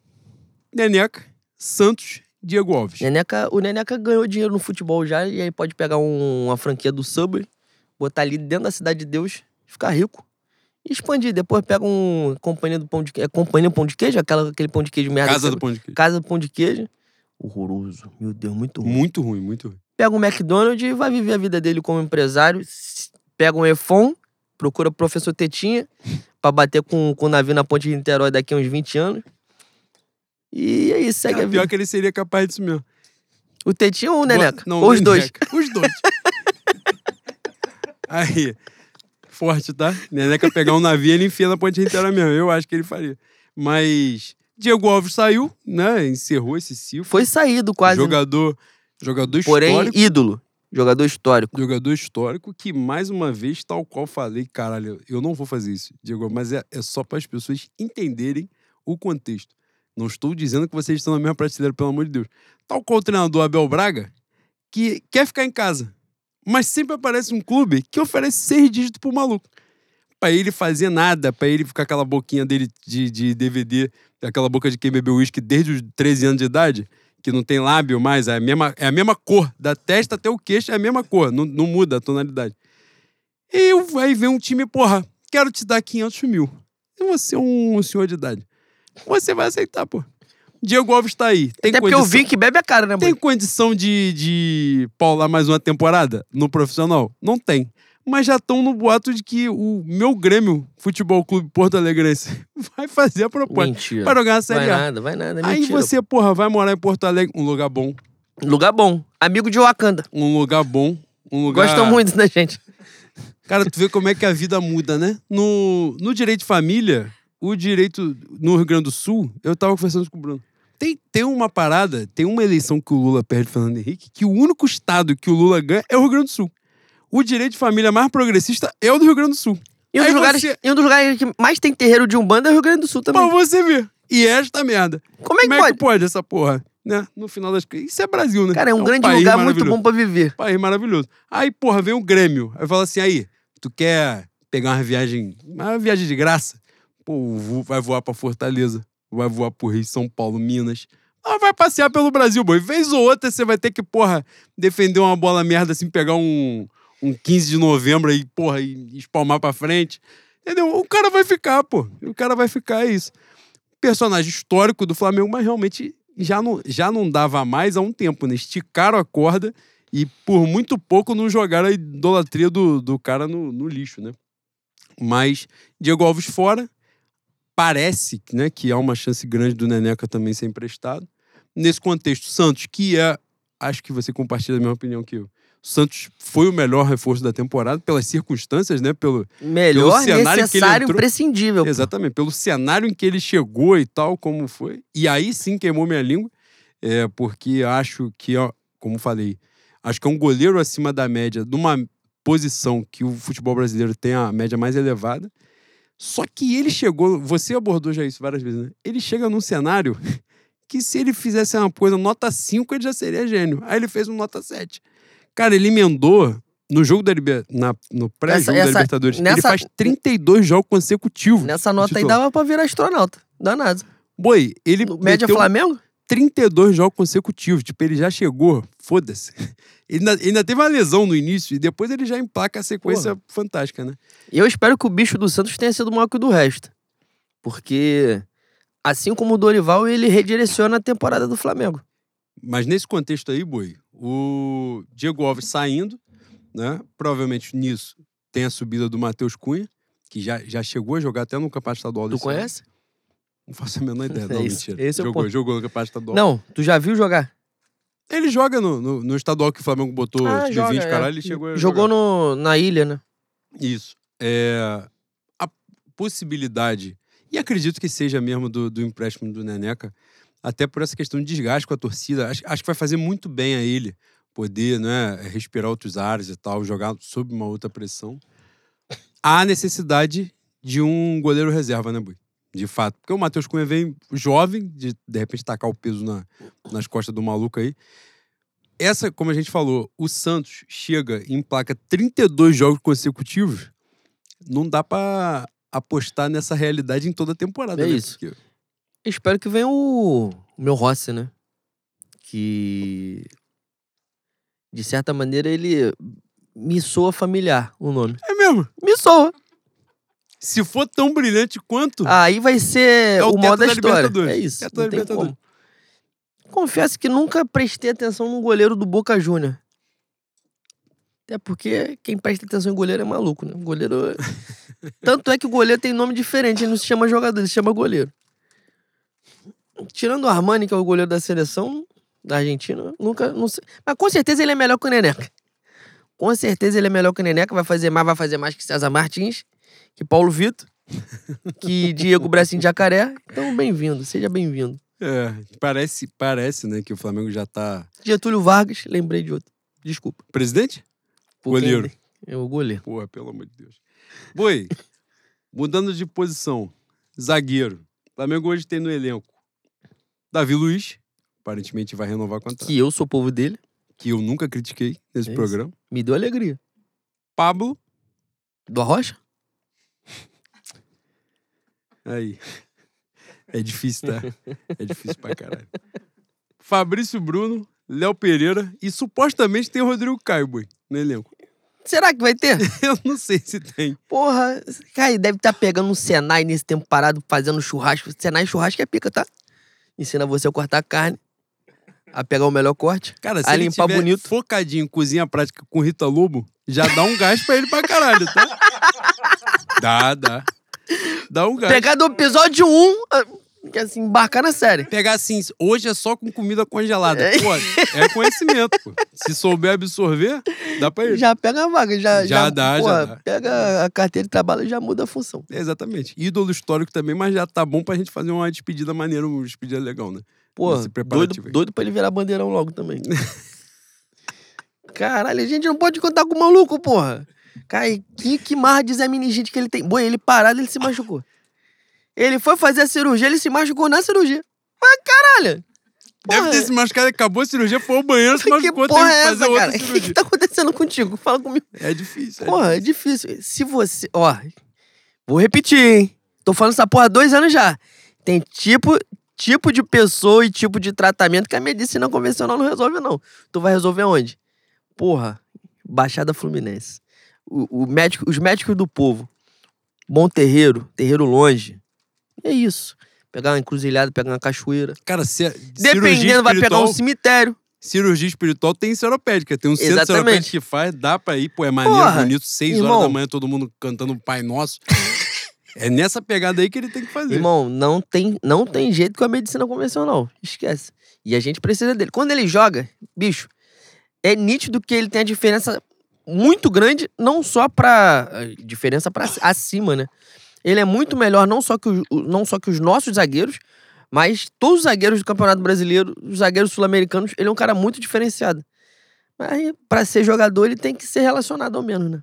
Tem, Cara, tem que é- estar apto a jogar. É assustador olhar, falar do Rodrigo Caio, isso que a gente tá falando, e olhar ele tem 29 anos, mano. Isso é, é muito doido, porque, como você falou da, da capacidade, da qualidade técnica dele, eu acho que ele, ele inteiro é o melhor zagueiro da América. E o, o segundo é o Gustavo Gomes, próximo a ele. Acho que são os dois principais. A diferença é que o Rodrigo Caio não tem, né? Esse, a, a gente, na verdade, em 2019, já dá uma sorte grande porque ele consegue emplacar a temporada inteira sem nenhuma lesão. E ele já vinha tendo lesão no São Paulo, né? Quando ele chega. Inclusive, a contratação dele é questionada por causa das lesões que ele tinha no São Paulo, não pela bola que ele jogava. Só que em 19 ele consegue disputar a temporada toda e aí ele joga pra caceta. Se ele tiver inteiraço, ele joga muito. Ele conseguiu voltar agora em 2022, né? De um, de um tempo de lesão, ele ficou. Acho que foi, joelho, né? Sempre o problema dele, o crônico de O joelho. joelho dele é tão machucado que parece que ele, pô, tá nascendo um alien. Tu já viu? É foto? maluquice, é horrível. Pô, horrível. É horrível. E ele conseguiu voltar a jogar alguns jogos, né? Uns dois ou três jogos. E ele conseguiu se destacar assim mesmo, mano. Depois de um ano sem jogar bola e jogar duas partidas, ele é muito diferenciado. E, é- e acho que ele entende, né? As limitações dele e tal. E isso vai, vai trazendo essa experiência também. E ele consegue é, dosar isso de uma forma ao talento dele seguir aparecendo, né? Mas é triste, né? Porque a gente não consegue emplacar essa sequência. Contrato do Rodrigo Caio, inclusive, vai até, se eu não estiver absurdamente enganado, vai até o final da próxima temporada. E isso vai ser né, determinante para ele, né? A gente tá brincando aqui, é claro, mas o Flamengo não vai rescindir com ele antes do final do contrato. É, até porque nem pode, né, por causa da lesão. Mas na questão, acho que no final, o final do contrato dele, que se eu não estiver absurdamente enganado também, é o final do contrato do Bruno Henrique, e vai entrar também na, né, na, na por causa da lesão. É, isso vai ser repensado e pode ser o encerramento de mais um ciclo histórico do Flamengo, que é o do Rodrigo Caio. né? Mas nos outros nomes, é, Davi Luiz aparentemente está renovando o contrato já. Deve muito a Dorival Júnior, a melhora que ele teve, é, que conseguiu fazer com que ele atingisse o nível técnico que se esperava na chegada dele. Mas os outros dois, os outros três nomes: Pablo, Fabrício Bruno, Léo Pereira. Tua visão Eu dos tô. três. Que que Você falou Davi Luiz, eu, Fala, eu tô, eu tô rindo do, do vídeo que eu vi ontem. Dele, vídeo, cara. no, no tria, com a cervejinha. Mudou, tá? Virou Cara, a chave. Porra, mané. Só foi largar o livro preto embaixo do braço e empurrar o milho, né, boi? Empurrou o milho, macerou o milho, ele se encontrou. Não adianta, boi, não adianta. Boi, A água do Rio de Janeiro é diferente. é diferente. A cidade de São Sebastião do Rio de Janeiro, é, o vento corre diferente pra caralho desse lado daqui. Cara, é. Porra, se você me permite fazer uma pequena explanação sobre Davi Luiz, é, o Davi foi, um cara muito marcado por 2014, né? E Na primeira, a primeira temporada dele aqui foi uma temporada muito frustrante. A gente chegou a falar da diferença que ele teria pro resto, porque por ser um cara muito experimentado na Europa. Acabou que não aconteceu muito na primeira temporada, mas nessa segunda, porra, ele foi muito importante, não só dentro de campo, né? Agora, depois que a- o campeonato e o ano acabou, realmente, a gente teve ciência de, de como ele foi importante fora de campo também, pro grupo.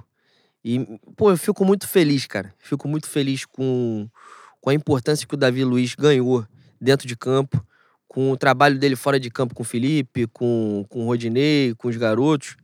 E nessa toada, eu espero que é um- eu espero que continue por certo tempo no Flamengo, porque é um cara especial. Eu gosto dele e espero que ele continue nessa saliência também que ele estava demonstrando ontem no trailer, porque isso aí faz diferença também no fator anímico. É mesmo, boy. Faz. Ah, às vezes é bom. Às vezes é bom, boy. Mas os três nomes: Pablo, Fabrício Bruno, Léo Pereira. O Fabrício, acho um cara muito diferenciado também. E teve um problema, teve um probleminha no início da temporada com a lesão incomum. Aliás, já veio fudido do, do Bragantino. Nosso, nosso querido açougueiro, o figurante da malhação que tá lá com, com o Jaleco, não identificou a lesão, a lesão incomum. E acabou perdendo parte da temporada, mas quando volta, volta a, a ponto de, de fazer um campeonato brasileiro importante, né? Ele e Pablo ficam 14, 10 jogos, 10 jogos sem tomar gol, é isso? É. Não lembro o, o número exato. Não, não é sem tomar gol. Ganham os 10 jogos. Ganha os 10 jogos. Então, é, mostra como, como ele teve uma recuperação boa e como ele é um cara que pode ser melhor aproveitado no que vem, né? Se tiver apto também, como, assim como o Rodrigo Caio. Já o Pablo, quando ele largou, tirou a calça jeans molhada, que ele vinha jogando, e voltou a botar, agora que o campeonato acabou, ele, ele foi bem. Mas desses, desses nomes todos é o que mais me decepcionou. E era de quem mais eu esperava, tirando o, o, o Davi Luiz. É, espero que em 2023 ele tenha a decência de melhorar um pouquinho, né? Porque não parece o mesmo ser humano que jogou no Corinthians. Leonardo Pereira. Porra, Léo Trepa Trepa? Léo Milissa? Ah, isso aí é, pô, gênio, fantástico. Vai pro futebol mexicano ano que vem, se Deus quiser. Vai dar um abraço na Chiquinha, no Kiko e vai ser feliz lá. E já, já é um ídolo histórico do Flamengo. E é isso. Eu acho que cumpriu a missão também. Concordo contigo em, nas. O Fabrício Bruno, pra mim, é o segundo maior reforço da temporada. É o primeiro, é o Santos, como eu falei. Mas o Fabrício Bruno foi uma gratíssima surpresa. É, a gente pontuou isso aqui no último programa. O Léo Ortiz era o nome que o Flamengo desejava, né? Do, do Bragabu. O Bragabu encebou a porra da transação. Aí o Flamengo vai, então me dá o outro ali, que é o Fabrício Bruno. Aí veio um gênio do, do esporte bretão. Contribuiu muito, é, muito útil sempre Cara, que, que- só uma pontuação diga. que. Tu já notou que o Fabrício Bruno tem cara de criança? Uma cara de criança com barba?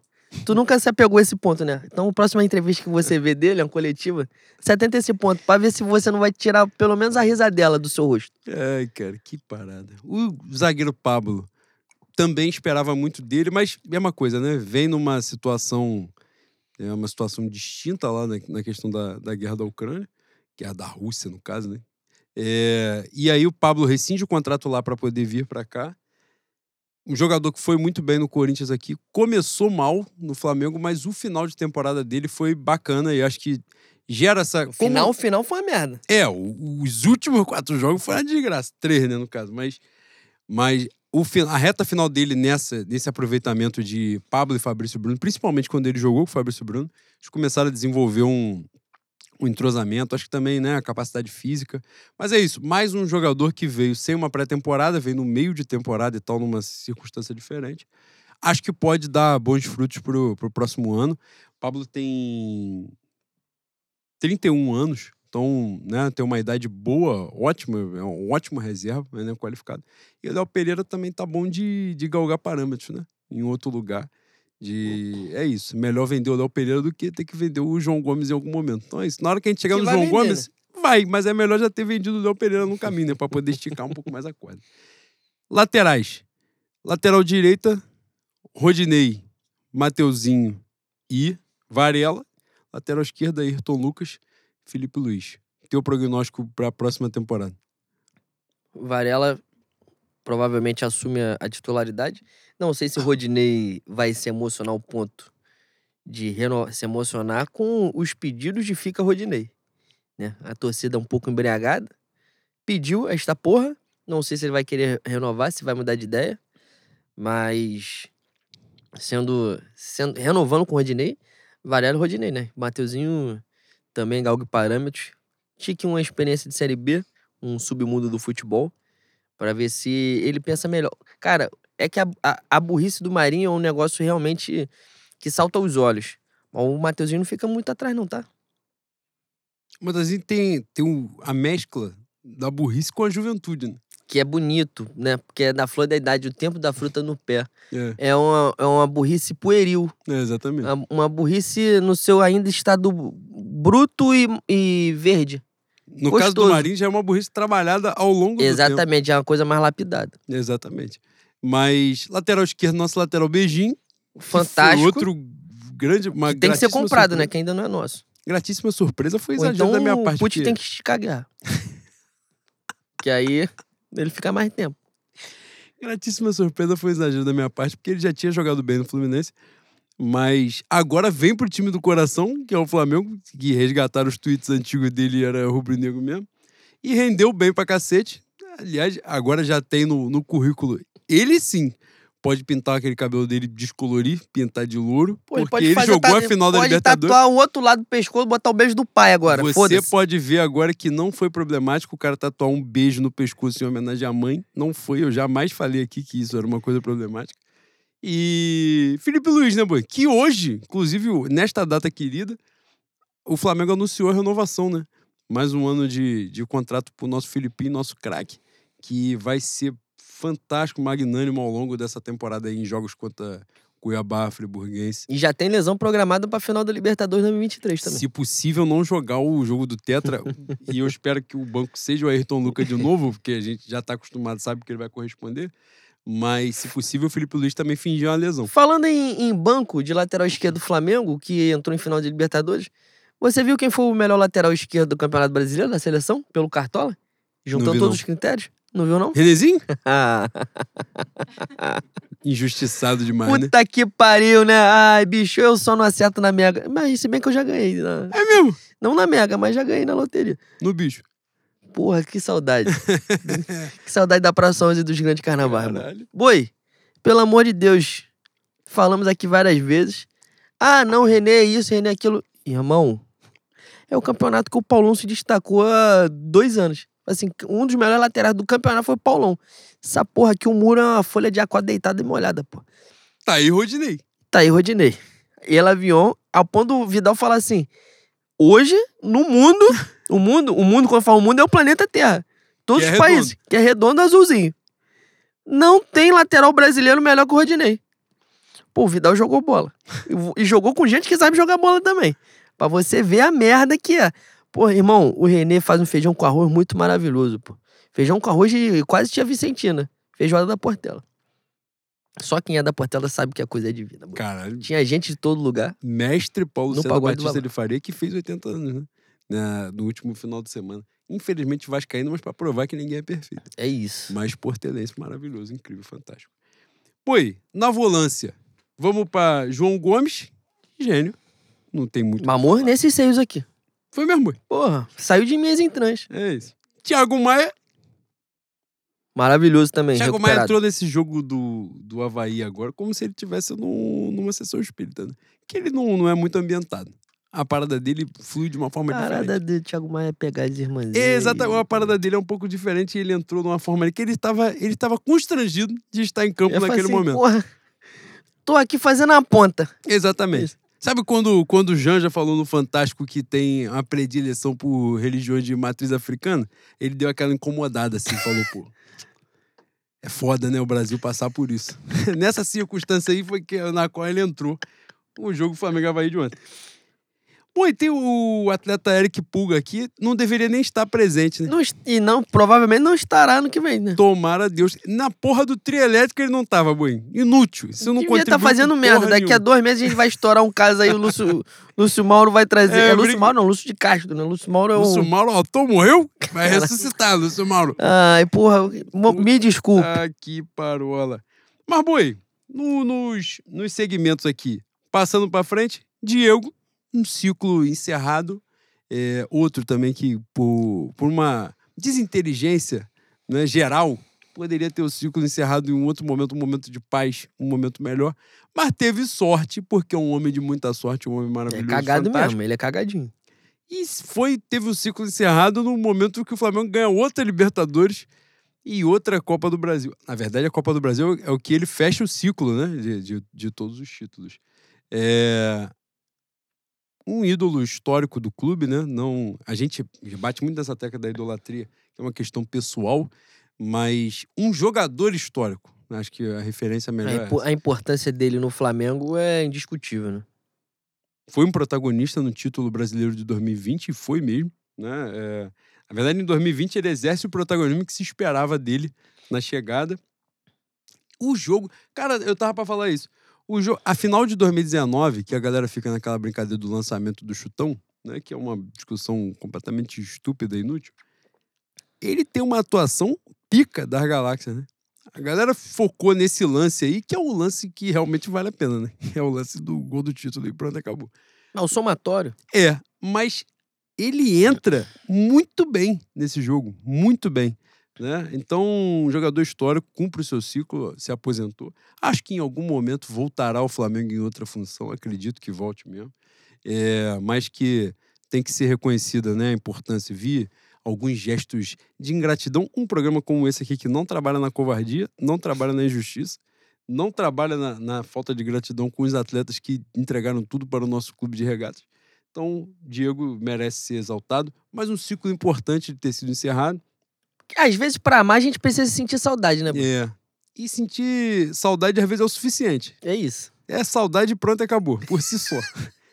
Também não precisa reaproximar. Saudade pronto, tá bom. É isso. O Diego vai ser feliz lá na casa do caralho, vai, Isso. porra, vai fazer, abrir a igreja. Ele pode abrir, ele, ele tem essa capacidade. Tá aí Ricardo Oliveira pregando, ele pode também. Daqui a 10 anos ele vai ser o busto mais lindo da história da Gávea. É isso, porra. E vai ser muito bonito mesmo. Vai ser Um lindo. gosto bem feito vai ser justo com ele. Everton Ribeiro, que o Dorival recuperou, Cabeludo? enfiou numa Copa do Mundo, né? Gênio, gênio maravilhoso. Everton Ribeiro vai assumir a vaga de Diego, né? Em breve, que é a vaga de ser banco, entrar às vezes. Tu ticou que ele não, não. Não nevou tanto assim no Rio de Janeiro pra ele, né? Ele ficou, Porque ele os ficou com cabelos, medo. os ele cabelos são com fala, porra, vai que a química estrague todo. Boi, Arturo Vidal, sua visão pra. Tu viu que Arturo Vidal protagonizou ontem no trio elétrico? que ele caiu em cima do segurança? Ele cuspiu uma água. Não, nas isso eu não vi, é mentira. Arthur Vidal ontem, é, que é isso. Os caras, eles, eles crescem, eles se desenvolvem, boi, numa bolha que ninguém diz não pra eles. O gringo Esse é o cenário que falta-. Falta um amigo, falta um amigo próximo, entendeu? Pra chegar no ouvido e falar assim, me dá esse celular aqui. Não vai ficar brincando no celular, não. Deixaram o celular na mão dele, num homem que estava cuspindo água no trio elétrico. Ele estava, ele estava deitado nos braços de Morfeu, entregue, completamente entregue. Virou neném, boi, virou neném no trio elétrico. Ele simplesmente meteu a enquete no Instagram se ele deveria se aposentar ou não da seleção chilena. E não Ele- foi hackeado. Ele começou a desenvolver a vida dele a partir de enquete do Instagram agora. Vai ser isso. Esse, esse homem veio da Europa pra ganhar título, porque esse homem fede a título e eu espero que. Caralho, eu, vou ser muito covarde agora, tá? É a hora do meu Colo-Colo resgatar ele nessa virada de ano. Passou o Mundial, campeão mundial pelo Flamengo, resgata pra encerrar a carreira no Chile. Que já tá bom também, que a hora que ele tem que correr atrás do adversário é, é desgraçado. tá? Ano que vem ele vai, ano que vem ele vai mudar a posição, ele vai perder essa obrigação que ele tem de recompor, que já não quer mais recompor tanto assim não, né? ele não quer o corpo dele não quer menos, quer menos ainda. Mas é, é música do D2 que eu tava cantando aqui, né, boi? O gringo subiu o morro, bebeu cachaça, fumou maconha, obteve a graça. e Depois do Flamengo, a sua vida nunca mais foi a mesma. Essa porra aí. Ele meteu um pingente do clube de regata ontem, que é um apartamento dois quartos em- na freguesia, tá? Ah, pô, boi. Pelo amor de Deus. Maluquice. Maluquice. Em Padre Miguel ele é rei. Aquela, aquela regata ali, se ele souber vender legal. puta que pariu. Vai ser gênio, tá? Arrascaeta gênio, Copa do Mundo. O balanço da minha juventude. Matheus França e Vitor Hugo. Caralho, Matheus França, pelo amor de Deus, cara, você, é- você é craque, você joga muito, mas porra. Do, dois palitos de tesão? Dois, porque é um Tadala fila? A gente compra pra você um azulzinho. Caralho, mané. Porra! Cara, me dá nervoso. Me dá nervosinho. Ele, ele às vezes parece que se desliga do jogo, que ele tá em outra rotação. Pô, tá fumando maconha antes de jogar? Tá tomando um Rivotril, um Lexotan? Porra, é essa? Boi, para- parece que pra ele jo- jogar aqui no Parque Leopoldina, jogar no Maracanã cheio, foda-se, mesma coisa. É desprendido, Ter boi. calma é bom, boi. Ter calma é bom. Porque se você ficar muito nervoso, tu fica marinho. Das ideias. E aí não, não adianta. Mas, porra, dois palitinhos de tesão, um negócio meia bomba, não chega a ser o, o do velho que falou pro meu pai, né? Que pediu, pediu. Não, não chega a ser, mas, porra, o meia bomba, meia bomba dá pra ser feliz também, boi. Ué? Quantas, quantas, porra, quantas vidas foram geradas meia bomba assim? Quantos morros já subiram? Ué, é isso, pô. É isso, entendeu? Ele, nem assim, nem assim, nem, nem um meia bomba. Não, pior que dá uma agonia, porque tu vê que o moleque é bom de bola pra caralho. Ele é, né? mas caralho. É uma sonolência, uma calma, tranquilidade. Agora, na próxima temporada, ele vai ser utilizado. Eu falei, ele vai ser aproveitado, mas aproveitado já depende dele. Ele vai ser utilizado pra caralho. Eu espero que ele corresponda. A intenção. Agora, Ter. atleta, atleta Vitor Hugo, depois que a gente falou que ele ia ser responsável pelo estádio do gasômetro, foi de Adria pra baixo, tá? Ele deu uma guinada pra baixo que foi sacanagem. Cara, me chegou, me chegou a gerar um sentimento saudosista, lembrando de Júnior Cabelo que Voa. Tu lembra? O Júnior Cabelo que Voa? Puta que pariu, mano. Puta, aí.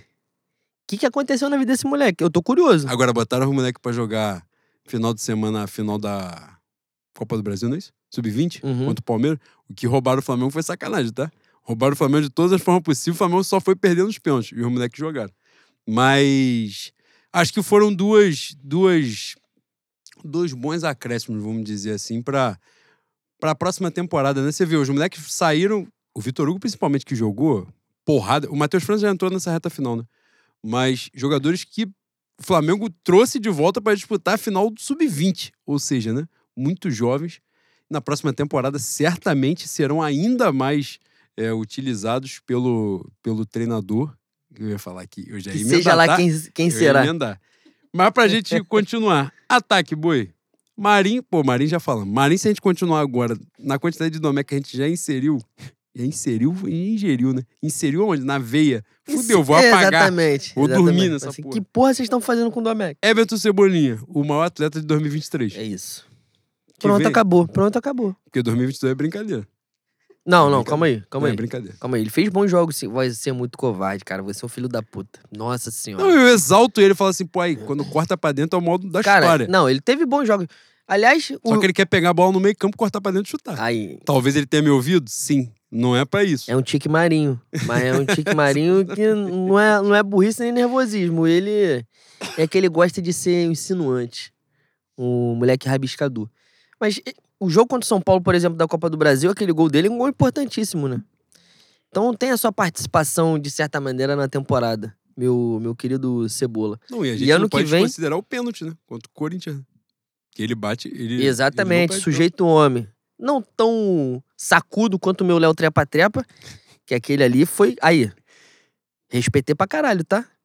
Por mais que ele seja um curitibano safado, como todo mundo que vem de Curitiba, menos arroba Nabru, ele. Ele me ganhou ali. Aquilo ali não é, coisa, não é qualquer um que faz aquela porra, não. Mas falando de Cebolinha, maior contratação da história da temporada de 2023, embora tenha vindo em 2022. É isso. Porque a gente tá sempre à frente do nosso Nós tempo. somos médios, É isso, quase profetas. Agora, uma, uma, um ponto, e eu acho que essa é uma das posições que o Flamengo vai precisar reforçar, é porque Bruno Henrique volta provavelmente no meio do ano. E é um cara que depende muito da parte física, né? A lesão dele foi muito grave. Então a gente não tem a menor ideia de como ele pode é, voltar, em que condições ele, ele voltará. E se vai ter que rolar uma readequação mesmo, né? De posição em campo, de função e tal.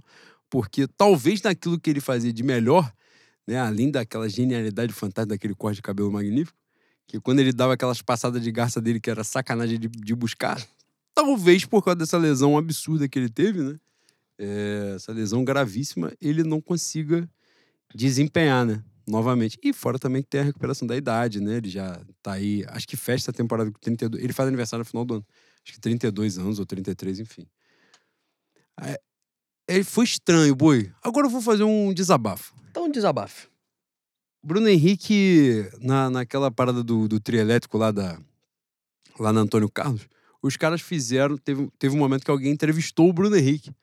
Aí eu, eu tava do lado da minha senhora, eu falei assim, pô, estranho pra caramba, né, ser campeão sem ele. Foi estranho mesmo. Foi estranho. Eu olhei assim, caralho, mano, a gente foi campeão da Libertadores e esse ser humano magnífico, magnânimo, não esteve com a gente, mano. Porra, dentro de campo. E, e eu, naquele momento, eu senti muita saudade, Boi. Porra, É esse- mesmo, Boi? ele é o tipo de jogador, tal qual Everton Ribeiro, pai de Totói, que só pode sair do Flamengo na hora que fala assim: não quero mais brincar dessa porra.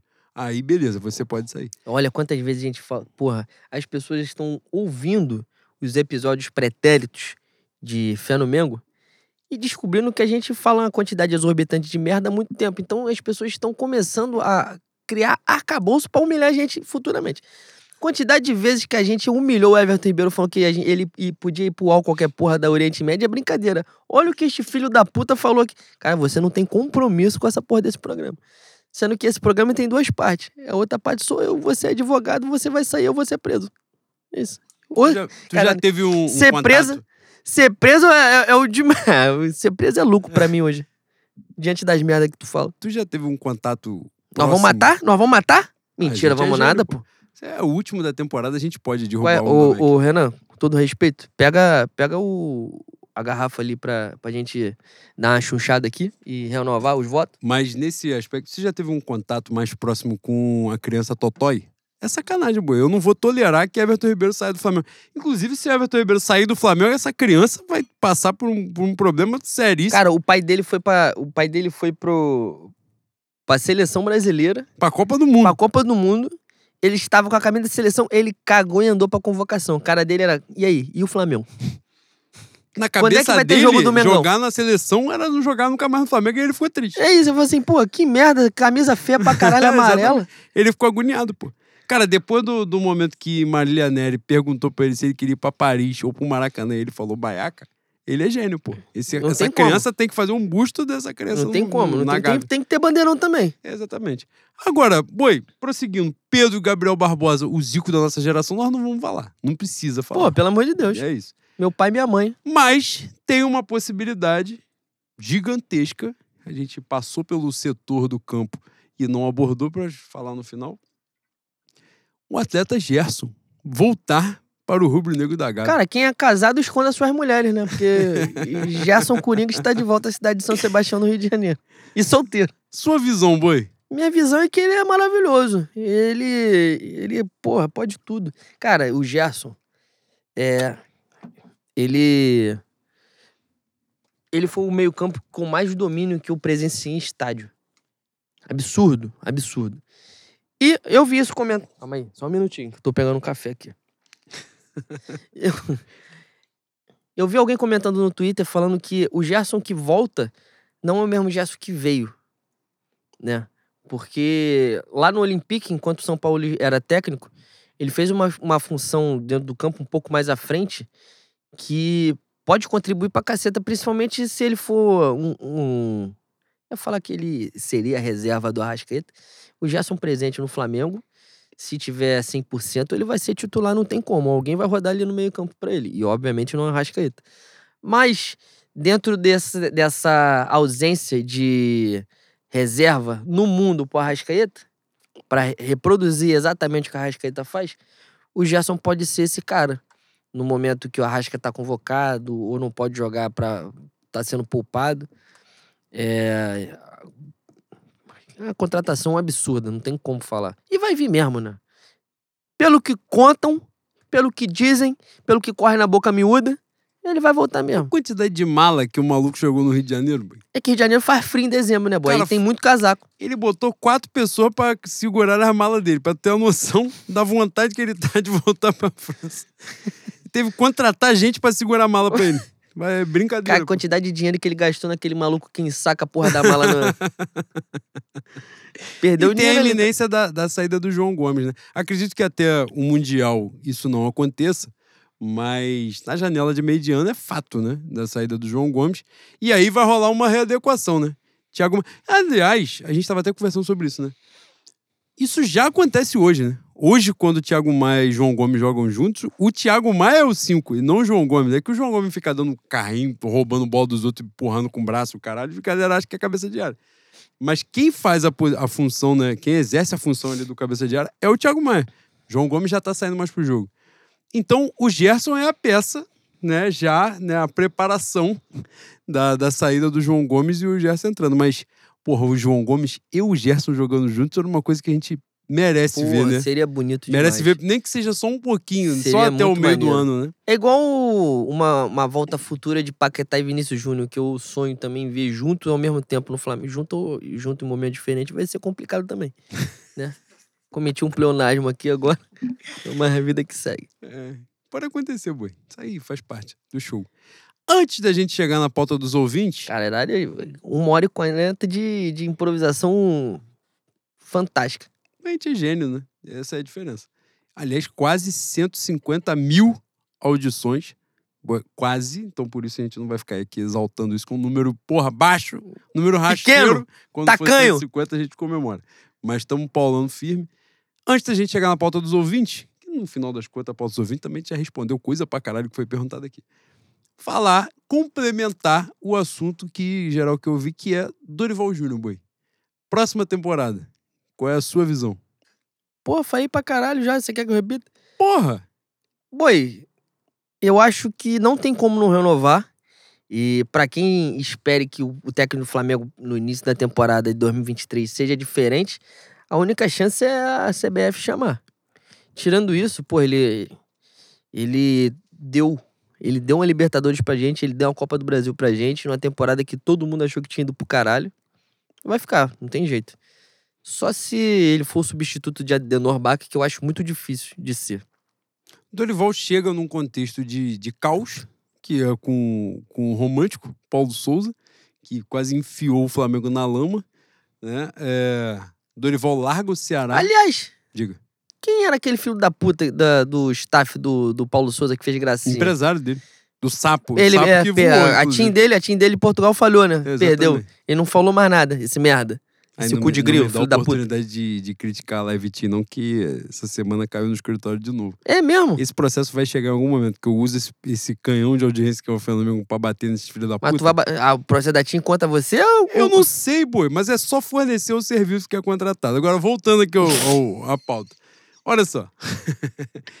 Norival largou o Ceará, vinha fazendo uma campanha fantástica na, na Sul-Americana. Aliás, se somar o que ele fez no Ceará, na Sul-Americana e no Flamengo pela Libertadores, ele simplesmente ganhou todos os jogos, todos que ele disputou.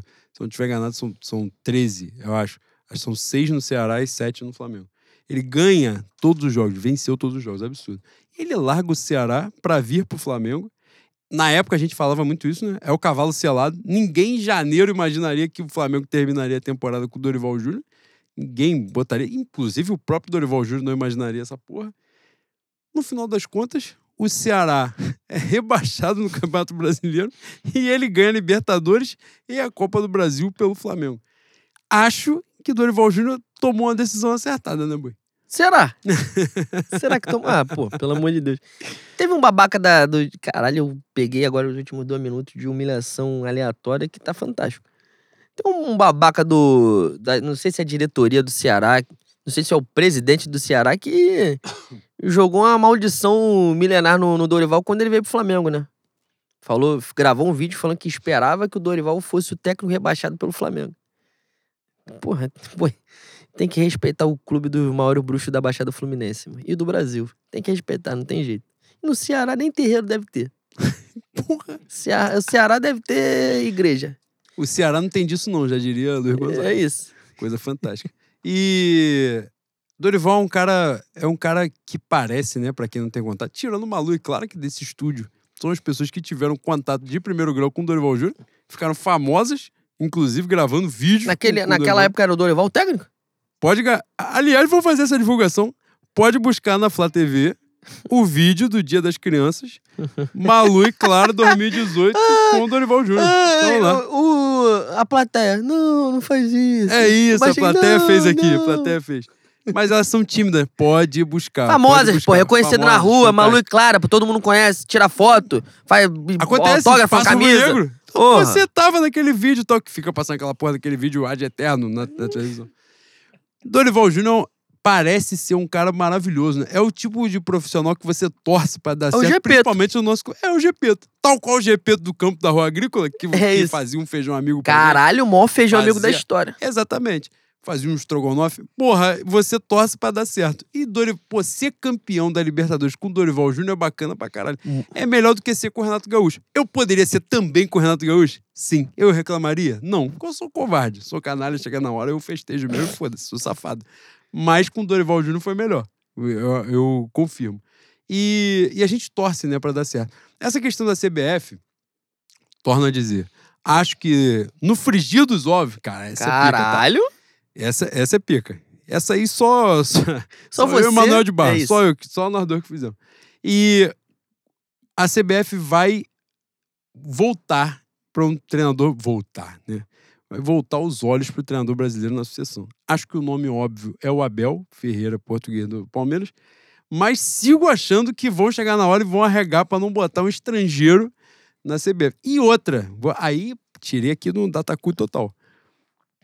O resultado da seleção brasileira na Copa do Mundo vai ser é, determinante para a escolha que vem depois.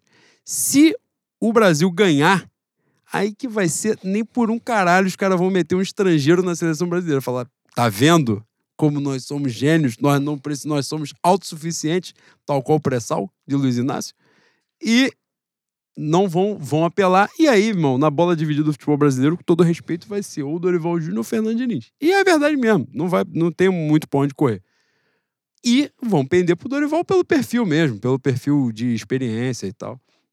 Acho que tende a ser isso. Se o Brasil não ganhar, acredito que a pressão pelo Abel Ferreira seja maior e ele vai aceitar. Diz, inclusive, que nesse lance do Abel Ferreira com o Palmeiras, é, a única situação em que não há multa, não é? A dispensa de multa rescisória é o convite da seleção brasileira. né?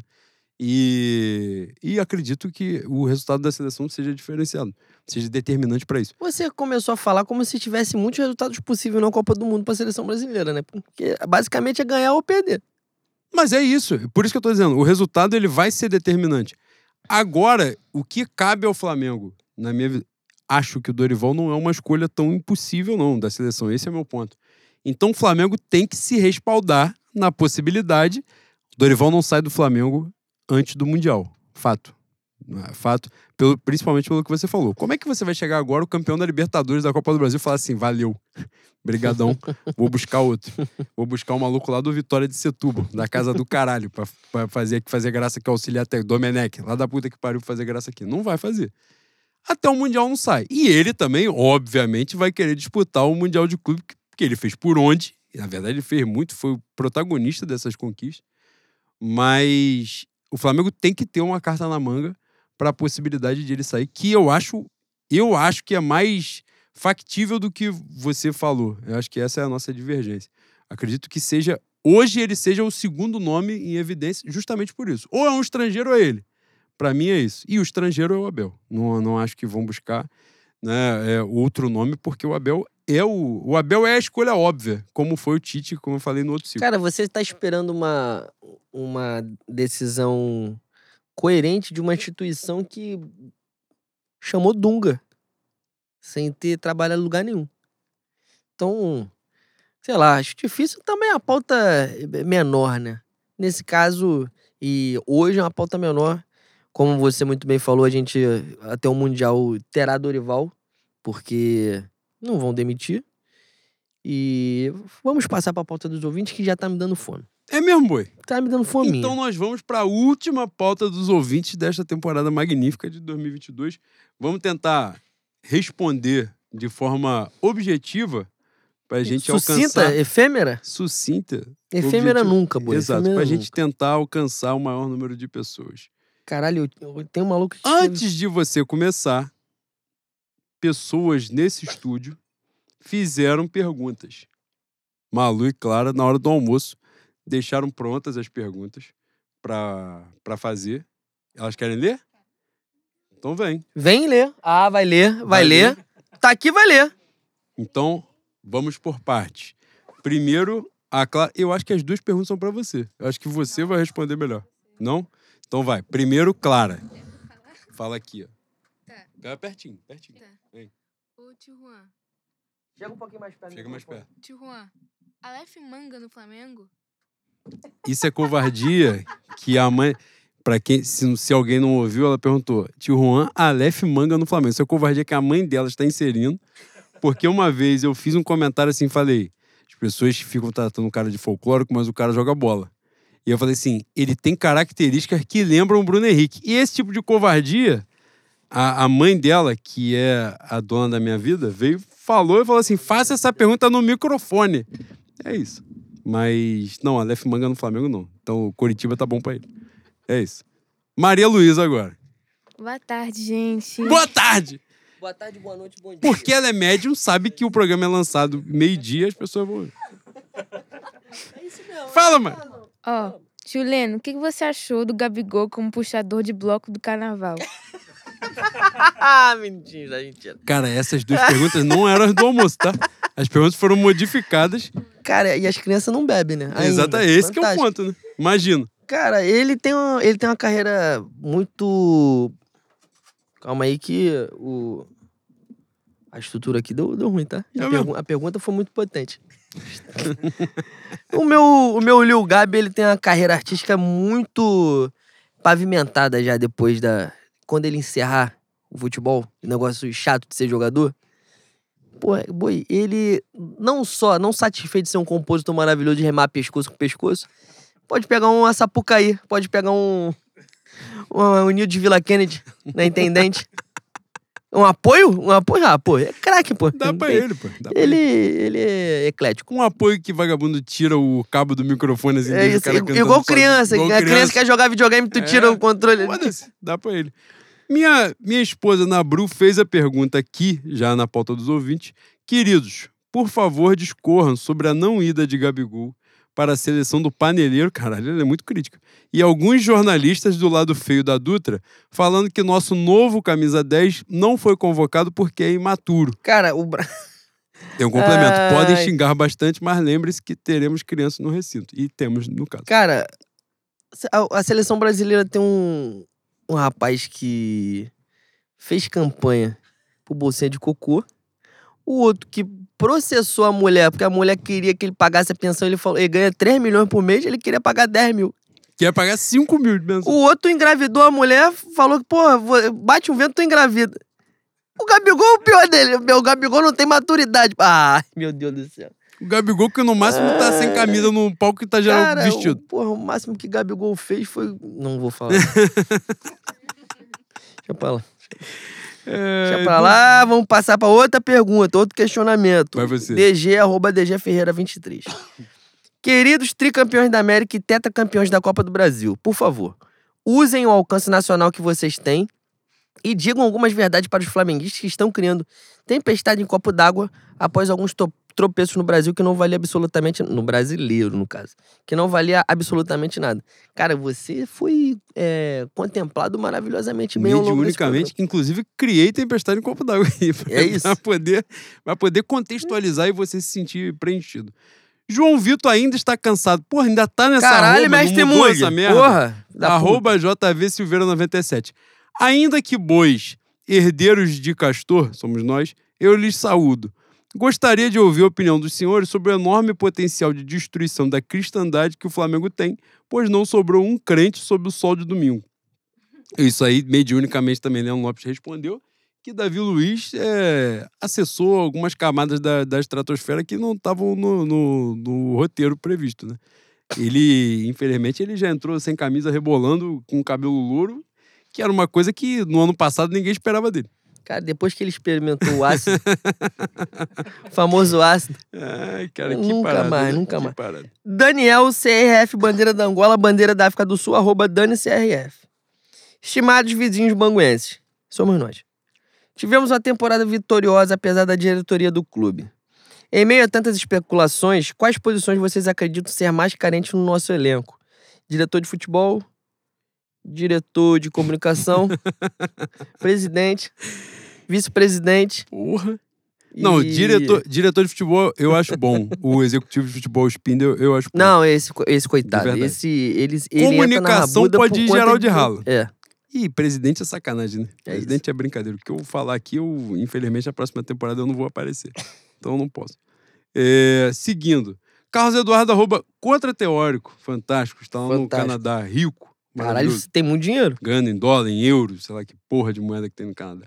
Caros tribovinos, somos nós.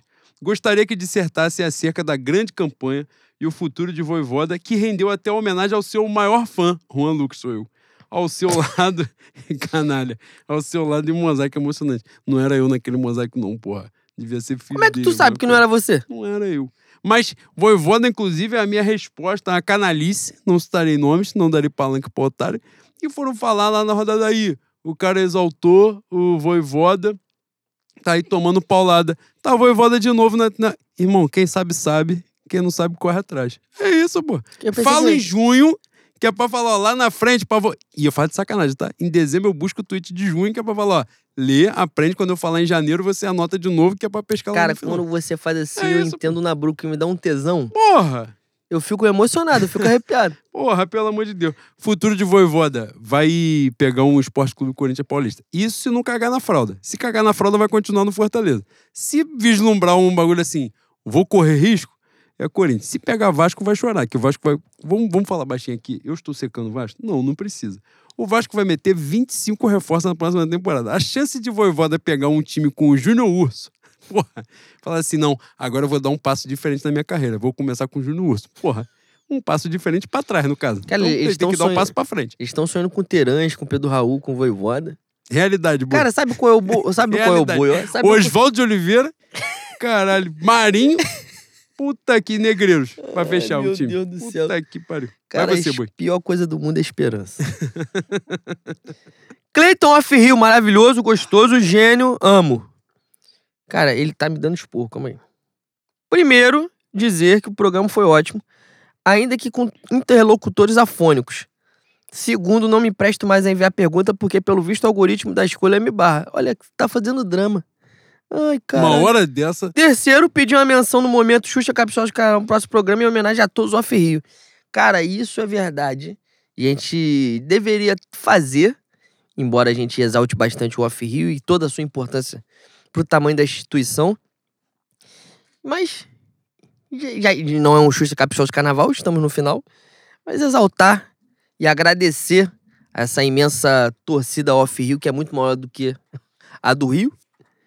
Falar que vocês são o Flamengo e espero que vocês não se abalem, não fiquem amargurados, chateados com este merda, com essa íngua que está lá e toda a sua corja. Muito em breve a gente vai tirar eles de lá. Cara, De aos fora pra Off dentro. Rio, só pra finalizar, boi, aos Off Rio a gente oferece a temporada do, do Fé no Mengo. É isso. A gente tem uma audição incrível de vocês que moram fora do Rio de Janeiro. E os off-rios são a maior parte da torcida do Flamengo, né? O Flamengo é o que E é das nossas audições de também. vocês. Exatamente. Então, a vocês a gente deve tudo, basicamente. Eu não vou dizer tudo, vai ter uma diferençazinha, Embora porque você uma parte eu tô devendo dizer- pro Gabigol, que é fantástico. Que é Ele de maravilhoso. Realengo. Ele é mar... E nasceu em Realengo, que ele falou. É, Jéssica, arroba Jéssica Barelli, contra teórica, esposa de contra teórico. Rica Tá no também. Tá rica também, brilhante também, falar 300 idiomas. Caros bacharéis em ciências ruminantes, somos nós. Pode-se afirmar que Marinho achou sua posição no time como percussionista? Primeira pergunta. Caralho, ele batendo no timbal é gênio, tá? É, que ele já É pegou, é, pegou na- no, no macete no automático, ele foi. Ele foi brilhante. Se também o maluco fizer uma virada lá dele e ele estiver olhando pro lado, ele já vai Já- já ele vai, ele vai cagar tudo, todo mundo. Atravessa a porra toda. Vai cagar geral. Que Calveludo teve revelação divina e encontrou a cura crente? Leno também já falou isso. Aconteceu. Experimentou o ácido, não tem jeito. Vidal voltará de Nárnia? Difícil. Onde o, o estágio que ele chegou no, no último domingo aí vai ser Ah, difícil de voltar. Já, já viu o nosso lá? que a garota sai de naço lá pro umbral, fazendo assim, se você for, tu não vai voltar. É, fudeu. não vai Caralho, voltar. vai ser difícil, tá? Uma certeza: azar da Copa, azar do Tite. Azar de quem não pode amar o 10 do Mengudo. Isso aí é verdade mesmo. É maravilhoso, fantástico e não estamos nem aí. Agora, eu sou um grande torcedor da minha seleção brasileira? Não. Mas o que Gabriel Barbosa se tornará o Romário de 98, falar assim, ah, tá vendo? Vocês tiraram o maluco. Na verdade, ele é o Romário de 2002. Filipão só tinha uma opção, ganhar a Copa. Que se ele perdesse, você fala, seu merda, seu bosta, seu gaúcho, porra, tirou a porra do Romário da Copa. Aí ele ganhou, ele ficou gênio. O que vai acontecer agora com o meu Tite? A mesma coisa. Merda, bosta e gaúcho. Se não ganhar, a culpa foi quem? Tinha que ter o cara que tem a estrela, que é Gabigol. E realmente mais estrela que ele ninguém tem. Ele é fantástico. Caralho, eu fiz uma declaração de amor pra ele, tá? Eu espero que, essa, que esse pacote de 1.500 reais que ele tá vendendo aí, ele mande de graça pra mim. 1.500 reais ele tá de sacanagem. Ele viajou Ai, muito. cara, quando você é assertivo assim, não tem pra ninguém. Bernardo, arroba Braga Guiar. Segundo tempo, dois tempos ou segundo tempo da final? Ah. Segundo tempo da final do Mundial, Real Madrid 1x0 Flam- no Flamengo. Precisando ganhar o jogo. Dorival olha pro banco e elocubra suas opções. Cebolinha, Marinho, Matheus França, Mateuzinho, atacante, mais base. Quem poderia ser a grande peça que falta nesse elenco para ataque? Bernardo, se sobrou que tu usou, tu compartilha. tu oferece pra gente que a gente quer. A gente quer chegar nesse, nesse nirvana aí que tu chegou. Que parada. Lucas, arroba Mizu, underline. Lucas Mizumoto, tá sempre com a gente. Queridos, tenho pergunta não. Só agradecer por mais esse ano de programa. Realmente é um prazer acompanhar o Fé no Mengo e ouvir os comentários de vocês. Fofo, fofo! Maravilhoso, maravilhoso. Você é fantástico. Gabriel Calma B. aí, porra! Um Porra, forte abraço e que venha 2023 com mais alegrias do Mengo e a possibilidade de um país que se pareça com um país com o Barba. Tomara, tomara. Fé no Mengo, Flamengo campeão. Já vai abrir, já vai abrir fevereiro, campeão mundial. Inclusive, a final do Mundial é no sábado, Domingo. domingo de carnaval, né? No, porra, fala, é sábado de carnaval, dia, dia do acesso, né? Domingo. É no dia do especial, que é pior ainda, que vai ser o carro na cidade do Rio de Janeiro, Flamengo campeão Mocidade mundial. de fila domingo ou As pessoas nuas, domingo. As pessoas nuas na cidade do Rio de Janeiro, na Presidente Vargas. Vai ser um negócio fantástico, maravilhoso. E já abre o ano assim. Daí, tu sabe que quando começa o ano campeão mundial, não tem pra onde subir, né? Só tem pra onde descer. Essa é a tristeza que eu tô já te adiantando, mas acontece. Gabriel B. Ele tá dormindo com o cachorrinho dele na foto. Arroba Gabi Champs. Prezados camaradas da Comuna Rubro-Negra Lulista. Obrigado por mais um ano de companhia. As Já pessoas estão fofas, né? Se já fomos felizes no Brasil de Jair, imagina agora com o velho de volta. Seremos ainda mais. Saudações rubro-negras e fé no Mengo. Cara, você é fofo pra caralho também, é, sabia? fofo, né? Daniel, arroba molambaço. Doente, maníaco. Lil Gabi, sepultou suas chances de não apenas ir para a seleção, mas também de ser amados por outros seres que não da magnética. Ele fez isso. Ele, ele se valeu da, da questão de Tite sair da seleção em dezembro e aloprou o Tite. Eu espero que o próximo treinador da seleção seja o Dorival, senão nunca mais vai jogar. E também ele já pegou o microfone e xingou o Vasco, Fluminense, Botafogo, Corinthians, Palmeiras. Também Xingou é do Força Flamengo. Jovem, mas- É do Flamengo pra voltar pra Europa também. Se não for do Flamengo, no Brasil não joga mais. Espero que vocês bebam Domec o suficiente pra fazer o Vidal parecer juvenil. Abraços e vida longa ao Fé do Mengo. Obrigado, querido. Beijo grande. E Vidal ontem ficou neném, tá? Ontem ele viveu. Ele viveu. Ele soube viver, né, boi? Ontem ele, ele galgou parâmetros na Caralho, vida dele. ficou na mão do palhaço legal, legal mesmo, mano. tá que pariu. Calvo aos oito anos, arroba Gurufim. Cara, aí. Isso aqui não. Aí, é brincadeira, tá? Essa porra aqui é, é hospício. Consegue imaginar a queima de estoque que as lojas do centro, do centro terão quando receber o Mengu do Bico? Teve promoção na Americanas ontem, tá Ai. mas... Teve que... Ai, cara. Mas assim, não tinha, não tinha saco não, era tu Aí sabe a promoção boa que vai ter a Cari, mano. A Cari vai ter uma promoção maneira pra caralho quando o Flamengo foi campeão mundial, bicampeão mundial. Nossa senhora. Caralho, Pegar aquelas porra, pedras ali que tem na Avenida Brasil no viaduto de Ai, sucesso. eu não Que aí, aguento. vai ser papo de 100 mil pessoas deitadas naquela porra ali. Eu não aguento mais ver a vida acontecer, boi. Eu tô bom pra, pra Ai, fazer a ponta Jesus de Exu céu, mesmo, qualquer aguento cruzilhada aí. Foi Vambora. campeão mundial NBA até o final. Foda-se. Ó, Luiz Filho, arroba Lave Filho, maravilhoso. Caríssimos netos do doutor. Somos, Somos nós. nós. Em qual pote o co-irmão Faísca cairá na fase de grupos da temível Sul-Americana? E em qual posição será eliminado? Que a próxima temporada seja tão maravilhosa quanto a que passou. Parabéns e obrigado. O Botafogo botou aproximadamente 300 bilhões de reais num time e terminou em 11 primeiro, que é mais ou menos o que o Botafogo fazia três anos atrás quando botava um salário mínimo. Cara, eu vi gente viajando para da Baixada e falou assim: a classificação vem. E veio mesmo, só que foi outra. Cara, os caras botaram 500 bilhões de reais pra tomar 5 a 0 no agregado do América Mineiro na Copa do Brasil. É brincadeira, cara. Tem coisa que nem tomando Activia sai de dentro. Não tem como. Porra, vai, vai até o final com você. Vai você, Boi. Lauro Parga, arroba Parga Lauro. Fantástico, gênio. Copeiros Bois. Dado o fato do nosso GP ter grande chance de ir pro time da CBF, vocês estão prontos para receber de braços abertos e dizer bem-vindo a Fernando Diniz? Pô, não faz isso não, mano. Não faz isso não. A Galera Pô, brincadeira, brincadeira tem hora, tá? que o Marcos Barlain contou pra tomar um café. O Marcos Braz tá, tá com dinheiro pra caralho ele não faz uma refeição em casa, né? Então, café da manhã na rua, almoço é na rua, janta é na rua, lancha na rua. E uma vez ou outra ele vai esbarrar com alguém. Nessa de com o Fernando Diniz, a galera viajou na maionese. Fernando Diniz, vida eterna, ele, vida longa, ele ao meu Fluminense Futebol Clube, essa imensa instituição que eu amo demais. Porra, torço muito mesmo. Botar Fluminense. É... Qual foi esse último agora? PL, né? Troca toda hora, não sei qual é. Botar Fluminense, PL, PSL pra mim na mesma prateleira. É a mesma merda, boi. Cara, eu, Pode incendiar que quando, tu foda-se. não parou, quando nenhuma. tu parou pra lembrar o que tu ia falar, eu, eu não passava nem Eu Wi-Fi, pensei tá? coisa pior. Eu pensei coisa pior. Mas não vou fazer isso aqui, pelo amor de Deus. O Chegar nas mãos, tu vai. Everton Luna é ele, boi? É o Everton que você falou no início? Eu acho que é o Everton com H? É. É ele mesmo. Cara, ele, o Everton, eu, eu tive que compartilhar isso com minha senhora. Ele mandou uma mensagem de aniversário que me pegou no contrapé, mano. A mensagem fudeu, boy? Lindíssima foi, falando da minha relação com as, com as meninas, com, com Malu e Clara, que eram um, um exemplo pra ele, pra namorada, acho que é a namorada dele. A Ana né? Carolina. É isso aí. Pô, falou um negócio bonitão, mandou um monte textão, me fudeu. Eu já tava num dia sensível de Luiz Inácio voltando à presidência na raspa do tacho. Aquela porra que era pra ser uns 20%, o bagulho foi, raspou o cu com a unha. Mas, porra, ele me pegou no contrapé, eu já chorei junto com ele também. Um beijo pra ele. A pergunta dele, queridos bois, Marinho deveria encerrar a carreira e entrar no psirico? Porra, é foda. Eu, eu fiz aqui três minutos de elogio a você pra fazer uma pergunta canalha dessa. Ele leva jeito. Leva jeito. Pegou um timbal ali, ele foi gênio pra caralho. Se tiver que, porra, fazer mais do que jogar uma bola na área, já é desespero pra ele. Mas meu Deus. acontece. Vai você, Boi. Marcos VRS, arroba BioMVRS, o Marcos Rangel, professor de biologia, o tio da biologia gigantão. Senhores, gostaria de saber a opinião dos nobres sobre atitudes profanas do nosso atleta de Cristo sobre o trio elétrico. Pô, é só, é só profano pra quem tá. para quem não tá no mundo, né? Pra quem tá na carne há muito tempo já, já é hábito. Depende do lado do muro que você tá. né? Exatamente. Eles vão entrar no reino de Pai Celeste? Talvez não.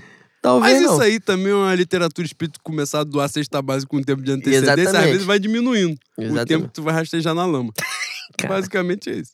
É, Rafael Farias, arroba Rafael P. Farias 12. Queridos bovinos do podcast Desesperança no Meu. É esse programa. É, somos nós. Qual a projeção do nosso guru, Leandro Lopes, você, para o Flamengo em 2023 em relação a técnicos? Também já foi abordado de certa maneira. É, se, se não, Não, mas a houver- projeção. Muda ou não muda em fevereiro? Depois de fevereiro, depois do Mundial, eu acho que não muda, não. Caralho, fui sucinto pra cacete É. agora. Foi, deu passagem, tá? Caramba. Eu vou até continuar aqui. Camomila, Camomila nervosa, arroba C, Mota G. Amalíssimos bois. Quem estava mais mamado na festa de- das taças? Gabigol Vidal? Cara, o Vidal... O Vidal é que não, não- não fez um teste de urina. Não, não pegou um teste de sangue. É, dois anos sem jogar bola, tá? Se Porra. faz um teste ali equivocado, pega dois anos, igual o Maradona 94, Se- a enfermeira se ele- no campo buscar ele. pra tirar com a mão, andar de mão dada. Buscar abraçado. Se pega um dope, ele tava fudido, mané. Porra. Tava agarrado. Cara, e depois ainda falaram que o Gabigol emendou a despedida do Diego à noite. Filha da puta ficou 48 horas acordado, mano. isso aí, Deus. nossa. Isso aí. Cantou no Numanais, fez a porra toda, dançou, ele é É fantástico. por isso que as pessoas usam maisena, boy. É, exatamente. Tô falando? Ué. Tu tá rindo? É, cartela de bala é pior. Ó. João, arroba João FS Chagas. Fantástico, maravilhoso, capixaba. Prezados bovinos. É um cachorro também, a foto dele. É, a foto dele é um cachorro. Prezados bovinos. Com a possível renovação do Dorival Diola, mesmo com a possibilidade de assumir a seleção no pós-Copa, veremos um novo episódio do drama Reinaldo Rueda no início de 2018? Mas já podemos falar que Diego Alves é maior que Klemer? Aí. Canalha, eu te exaltei é um- pra você fazer duas perguntas de filho que da puta porra, aqui. que filho da puta. Exato. Que O episódio Reinaldo Rueda é porque Reinaldo Rueda ficou encebando se ia pra seleção ou não na virada de ano. Foi. E a gente começou ano com Carpegiani. Que era isso que a gente merecia mesmo, se fuder. E a outra era mais. Já podemos falar que Diego Alves é maior que Klemer. Pô, pelo amor de Deus, né? Me aborrece não. Aí te elogiei pra caralho pra tu fazer esse tipo de pergunta. Pô, tu me aborreceu, firmão. Agora eu vou te bloquear. Vai você, Boi. J3 da Libertadores, o primeiro a começar com a saga de ouvir todos os episódios do Mengo. E ele falou que está chegando nos últimos 10, ou chegou nos últimos 10. Mandou uma mensagem de maneira pra caralho de agradecimento também. Fantástico. E é lindo, é lindo. A gente, a gente tem que tomar um bericutico em algum momento. Inestimáveis bovinos. Infelizmente, só me vem à mente, só me vem à mente a pergunta. O que diabos justifica os imundos malditos jogarem bombas de gás lacrimogêneo em cima da multidão de mais de um milhão de pessoas para conter uma pequena confusão que envolvia meia dúzia de pessoas? Cara, a, a minha PEMER, foi a PEMERG, né? Sempre ela, né? Óbvio. Se bem que a guarda municipal também não tem um proceder tão diferente assim, não. Mas é o que eles sabem fazer, né? É, em compensação, se você tivesse de amarelo em frente ao Palácio Duque de Caxias, aí não ia acontecer nada pra você. Com barraca quentinha chegando É, exatamente. químico. É, acontece, né? The Fresh Prince, caralho, eu gosto muito dessa. Não, é a maior arroba de todas. Arroba Rusber, 1987. Eu amo. Excelentíssimos bovinos da República Democrática de Bangu. Mas nós. A reação exagerada da Fla Arca nos últimos jogos do brasileiro conseguiu superar as reações da Faria Lima contra o discurso de Luiz Inácio ou foi ainda pior? Abraços e 2023 é pelo bi. Foi pior, boy, do que a Faria Lima. O presidente Luiz Inácio falou que queria acabar com a fome e alguém se indignou. O mercado sentiu. Fala bastante sobre o, O mercado, Brasil. o mercado não gosta das pessoas deixando de ter fome, não, aparentemente. É complicado, boi. Tem coisa que se a gente falar aqui, fica um pouco É, difícil eu da gente voltar no que Pô, vem, eu tenho um certo apego ao meu réu primário. Exato. Alex, arroba Tiranossauro Alex. Essa é demais. Premedia- premiadíssimos bovinos. Já pararam pra pensar que aposentamos Big Phil com o vice da Libertadores? Cara, se eu pensar, eu choro. E choro por lugares que eu sinto saudade. Exatamente. Então, é eu tento chora. não pensar. Coisa magnífica. É, Ângelo, arroba Ângelo, underline 977.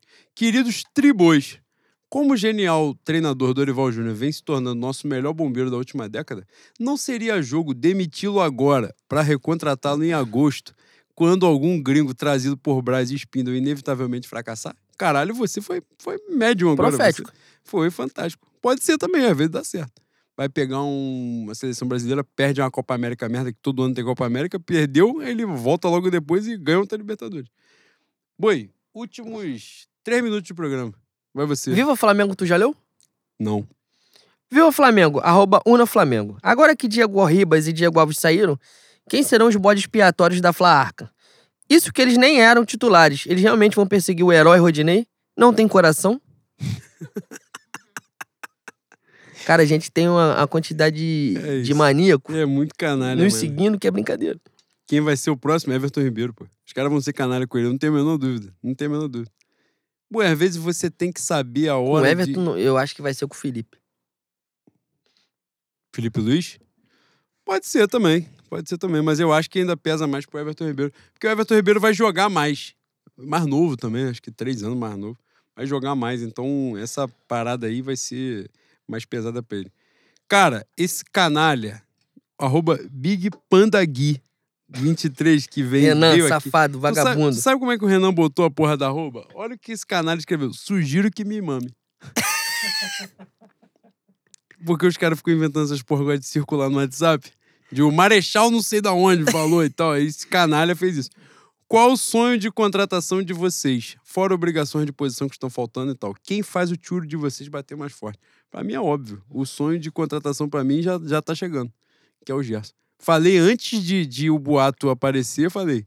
É o cara que encaixa na maior necessidade do Flamengo hoje. E além da, da função que exerce em campo, a identificação e tal, pra mim é o Gerson. Se ele chegar, nós estamos bem. Aí depois, quem for saindo, a gente vai repondo.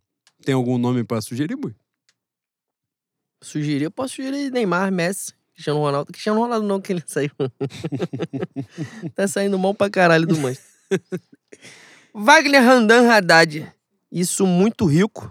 Muitas, muitas esfirras vendidas, muitos kibs vendidos. Se não tem uma franquia da Casa Pisa, eu sou um Corsa. Arroba Wagner Haddad. Salam aleikum, aleikum salam. Meus nobres, aproveitando as férias do Mengão e a expertise de vocês no mundo do samba, fale um pouco do que podemos esperar do meu querido Arranco Dinheiro de Dentro. Cara, só de desfilar já é uma vitória, né? Não enrolou a bandeira, já é um milagre. Mas vai passar lá na nossa intendente, com muita garra, com muita força. Talvez não consiga o acesso para nossa querida Marquês de Sapucaí em 2024. Mas vai estar representando muito bem a bandeira do samba, como é de praxe na história do Arranco Dinheiro de Dentro. E é isso. Tri Viva Lula, arroba João Luiz Magnani. Isso é maníaco, doente. Safados. O que acharam do almoço despretensioso do vereador com o Diniz dia desses? Aceitariam o dinizismo? Achei despretensioso mesmo. Na verdade, eu torci para que fosse despretensioso. E aceitar o de pô, já aceitei coisa pior na minha vida, mas tô tentando me regenerar. Nesse momento, não quero. Eu já me sujeitei a cada coisa. Pariu. Mas Fernando Diniz eu não toparia me sujeitar, não. E é outro momento. Boi, a sua última é a minha última pra gente fechar. Escolhe uma aí. Pablo, arroba Pablo, underline Dru. Ele tá com a. Caralho, mano, tem muita gente do Odói. Ele tá com a foto do Pablo Escobar segurando a caixa de um tênis Nike. Que porra de foto é essa, Ele cara? procurou no Google Cara, essa, essa porra é Deep Web, tá? É. Especialista no esporte bretão. Qual a opinião sobre o craque Hendrick ser eleito revelação no campeonato com três jogos como titular? Porra, é- ser paulista é gostoso demais, né? É isso. Essa é a conclusão. Cara, essa aí, os caras perderam a mão. Eles perderam a mão a ponto do PVC criticar que eles perderam a mão com o Pra você ver. Que é difícil O PVC fala assim, pô, PVC olha só, talvez vocês tenham extrapolado um pouco a porra do limite. Exatamente. Eu vou, tô buscando aqui, boi, a última. Não vai ser uma, uma pergunta, mas pra gente Mas é fechar. um bem. manifesto Tri Davi, outro maravilhoso. maravilhoso, gostoso. O primeiro a trazer cerveja pra cá. Exatamente. Trouxe um cooler. Os malucos chegaram Espero com que você convide ele logo pra gente beber mais. arroba DVD VD 92. Tri Tetra Bois. Não quero fazer perguntas. Quero uma declaração sincera de vocês sobre Gabriel Barbosa de Almeida. Deixem a emoção falar. Cara, meu mar e minha mãe, meu medo e meu champanhe. Caralho, Gal Visão Costa? do espaço sideral. Porra! É isso. Meu bem, meu mal. Por favor. Fantástica. Onde que eu sou se afoga. É isso. O Zico da minha geração, né? É, Não tem é muito isso. pra onde correr. Camisa 10. Quer, quer que eu finalize a temporada então com uma polêmica? Quero. Mas não vou me aprofundar nela, só vou largar pra pegar. É na- mesmo, boy. Igual, eu fiz, igual minha, minha esposa me fez. Para, para, para, para. vai fazer João Kleber hoje? de Lis, que eu comecei o documentário e faltava dois episódios. Caralho, que covardia, eu mano. tô agoniado, tem que aguardar 15 dias agora pra saber qual foi o final da parada. Não, se tu, se tu quiser puxar uma DR, tu tá dentro do teu direito. Tô, porra, Né? não. e, não é, hoje- e não é direito dos homens, não. É direito divino, tá? Essa Exatamente. porra que ela fez não se faz, não. Não, a vida me permitiu essa porra, me legitimou isso. Botaram, tentaram botar na mesma prateleira Gabriel Barbosa com o Adriano. Não vão deixar. eu Cara, não vou deixar, essa não, porra tá? com o Romário. Eu não vou deixar, Fala, não, não, tá? caralho, o Gabigol tá achando que é o Romário. O Romário nunca ganhou a Libertadores, irmão. Quem é Romário? Todo-? Exatamente. Quem Pelo é o amor Romário? de Deus. Que porra é essa? É isso. Vocês estão falando de quê? Boi, não sabemos se vamos aparecer mais uma vez. Eu espero que você saiba, que você Antes é o líder desta porra aqui. Eu não sou porra nenhuma. Mas, de qualquer forma, deixar aqui meu beijo, é, meu agradecimento pelo carinho de, de todos vocês. A gente teve uma audição absurda. Cada temporada que a gente passa, a gente tem uma audição maior e só surpreende. Te agradece muito isso aqui, a pauta dos ouvintes, que foi uma parada que a gente nunca planejou. Uma vez aconteceu num programa que o Flamengo ficou 10 dias sem jogar, a gente não tinha pauta. Aí ele falou assim: ah, abre aí, pauta dos ouvintes pra alguém fazer. E foi a melhor coisa que a gente fez até hoje, porque trouxe vocês para mais perto. A gente conseguiu conhecer vários de vocês, ter essa troca de uma forma mais, mais sincera, mais real, mais constante. E vocês não fazem ideia do quanto isso aqui, pra gente, é uma terapia também, É. poder falar sobre o Flamengo, que é um amor da nossa vida, poder compartilhar com vocês, poder trocar, né, todas essas informações. Minha, minha senhora Tá tá, ali rindo. abrindo os braços, eu falei, um amor da nossa vida. um, não o, mas é um, sem sombra de dúvida. Aliás, Boi, já, a gente já falou sobre isso aqui. E pra fechar, eu tava conversando esses dias com, com o nosso Abraão maravilhoso, que estava em Guayaquil pelo Tri da América. E, e a gente reforçou essa ideia de um papo que a gente já teve, né? O Flamengo é muito mais do que bola na rede, né? O Flamengo é exatamente isso. São os laços que a gente construiu, as histórias que a gente viveu a partir dele. Né? Então, assim, a bola entra é maneiro pra caralho porque a gente comemora, celebra, fica feliz, bota dedo na cara dos outros, sacaneia. Mas o que fica mesmo do Flamengo é isso. São os laços, as pessoas, tudo que a gente né, é, construiu ao longo desse tempo. E o podcast caminha por isso daí. Muito obrigado a todos vocês por mais uma temporada. Terminamos. Boi, só 2021 que a gente tá- da beliscou um estadual, beliscou alguma coisinha. Agora, zerado, resto, zerado a gente não passou, não. Desde que a gente passou aqui, que a gente começou, não tem jeito. Duas Libertadores, dois brasileiros, uma Copa do Brasil, porrolhão de estadual, Supercopa, Recopa. Só falta o Mundial pra gente fechar o bingo, tá, boi? É isso aí. E ano que vem tem mais e vai ser com o Mundial que vocês vão ver uma comemoração que a gente nunca fez E aqui. vai ter promoção no centro da cidade, vocês estejam preparados. Leva a sacola, a sacola ecológica de vocês. É mesmo, boi? Vai ter um OLED, um micro-ondas, uma geladeira. Vai tudo estar em promoção. Um beijo, queridos. Muito obrigado. Antes, antes de eu falar o Fé no Mengo, o último Fé no Mengo de 2022, falar que o Abraão me ensinou há muito tempo que o Flamengo, o objetivo do Flamengo é tirar o fardo do- do- da sua gente. Mais uma vez, o objetivo dessa instituição centenária maravilhosa, a maior instituição da história da humanidade, foi cumprida. E é meu maior prazer vê-lo brilhar, né, Boi? É, isso. Fé no Mengo, rapaziada. Fé no Mengo, rapaziada.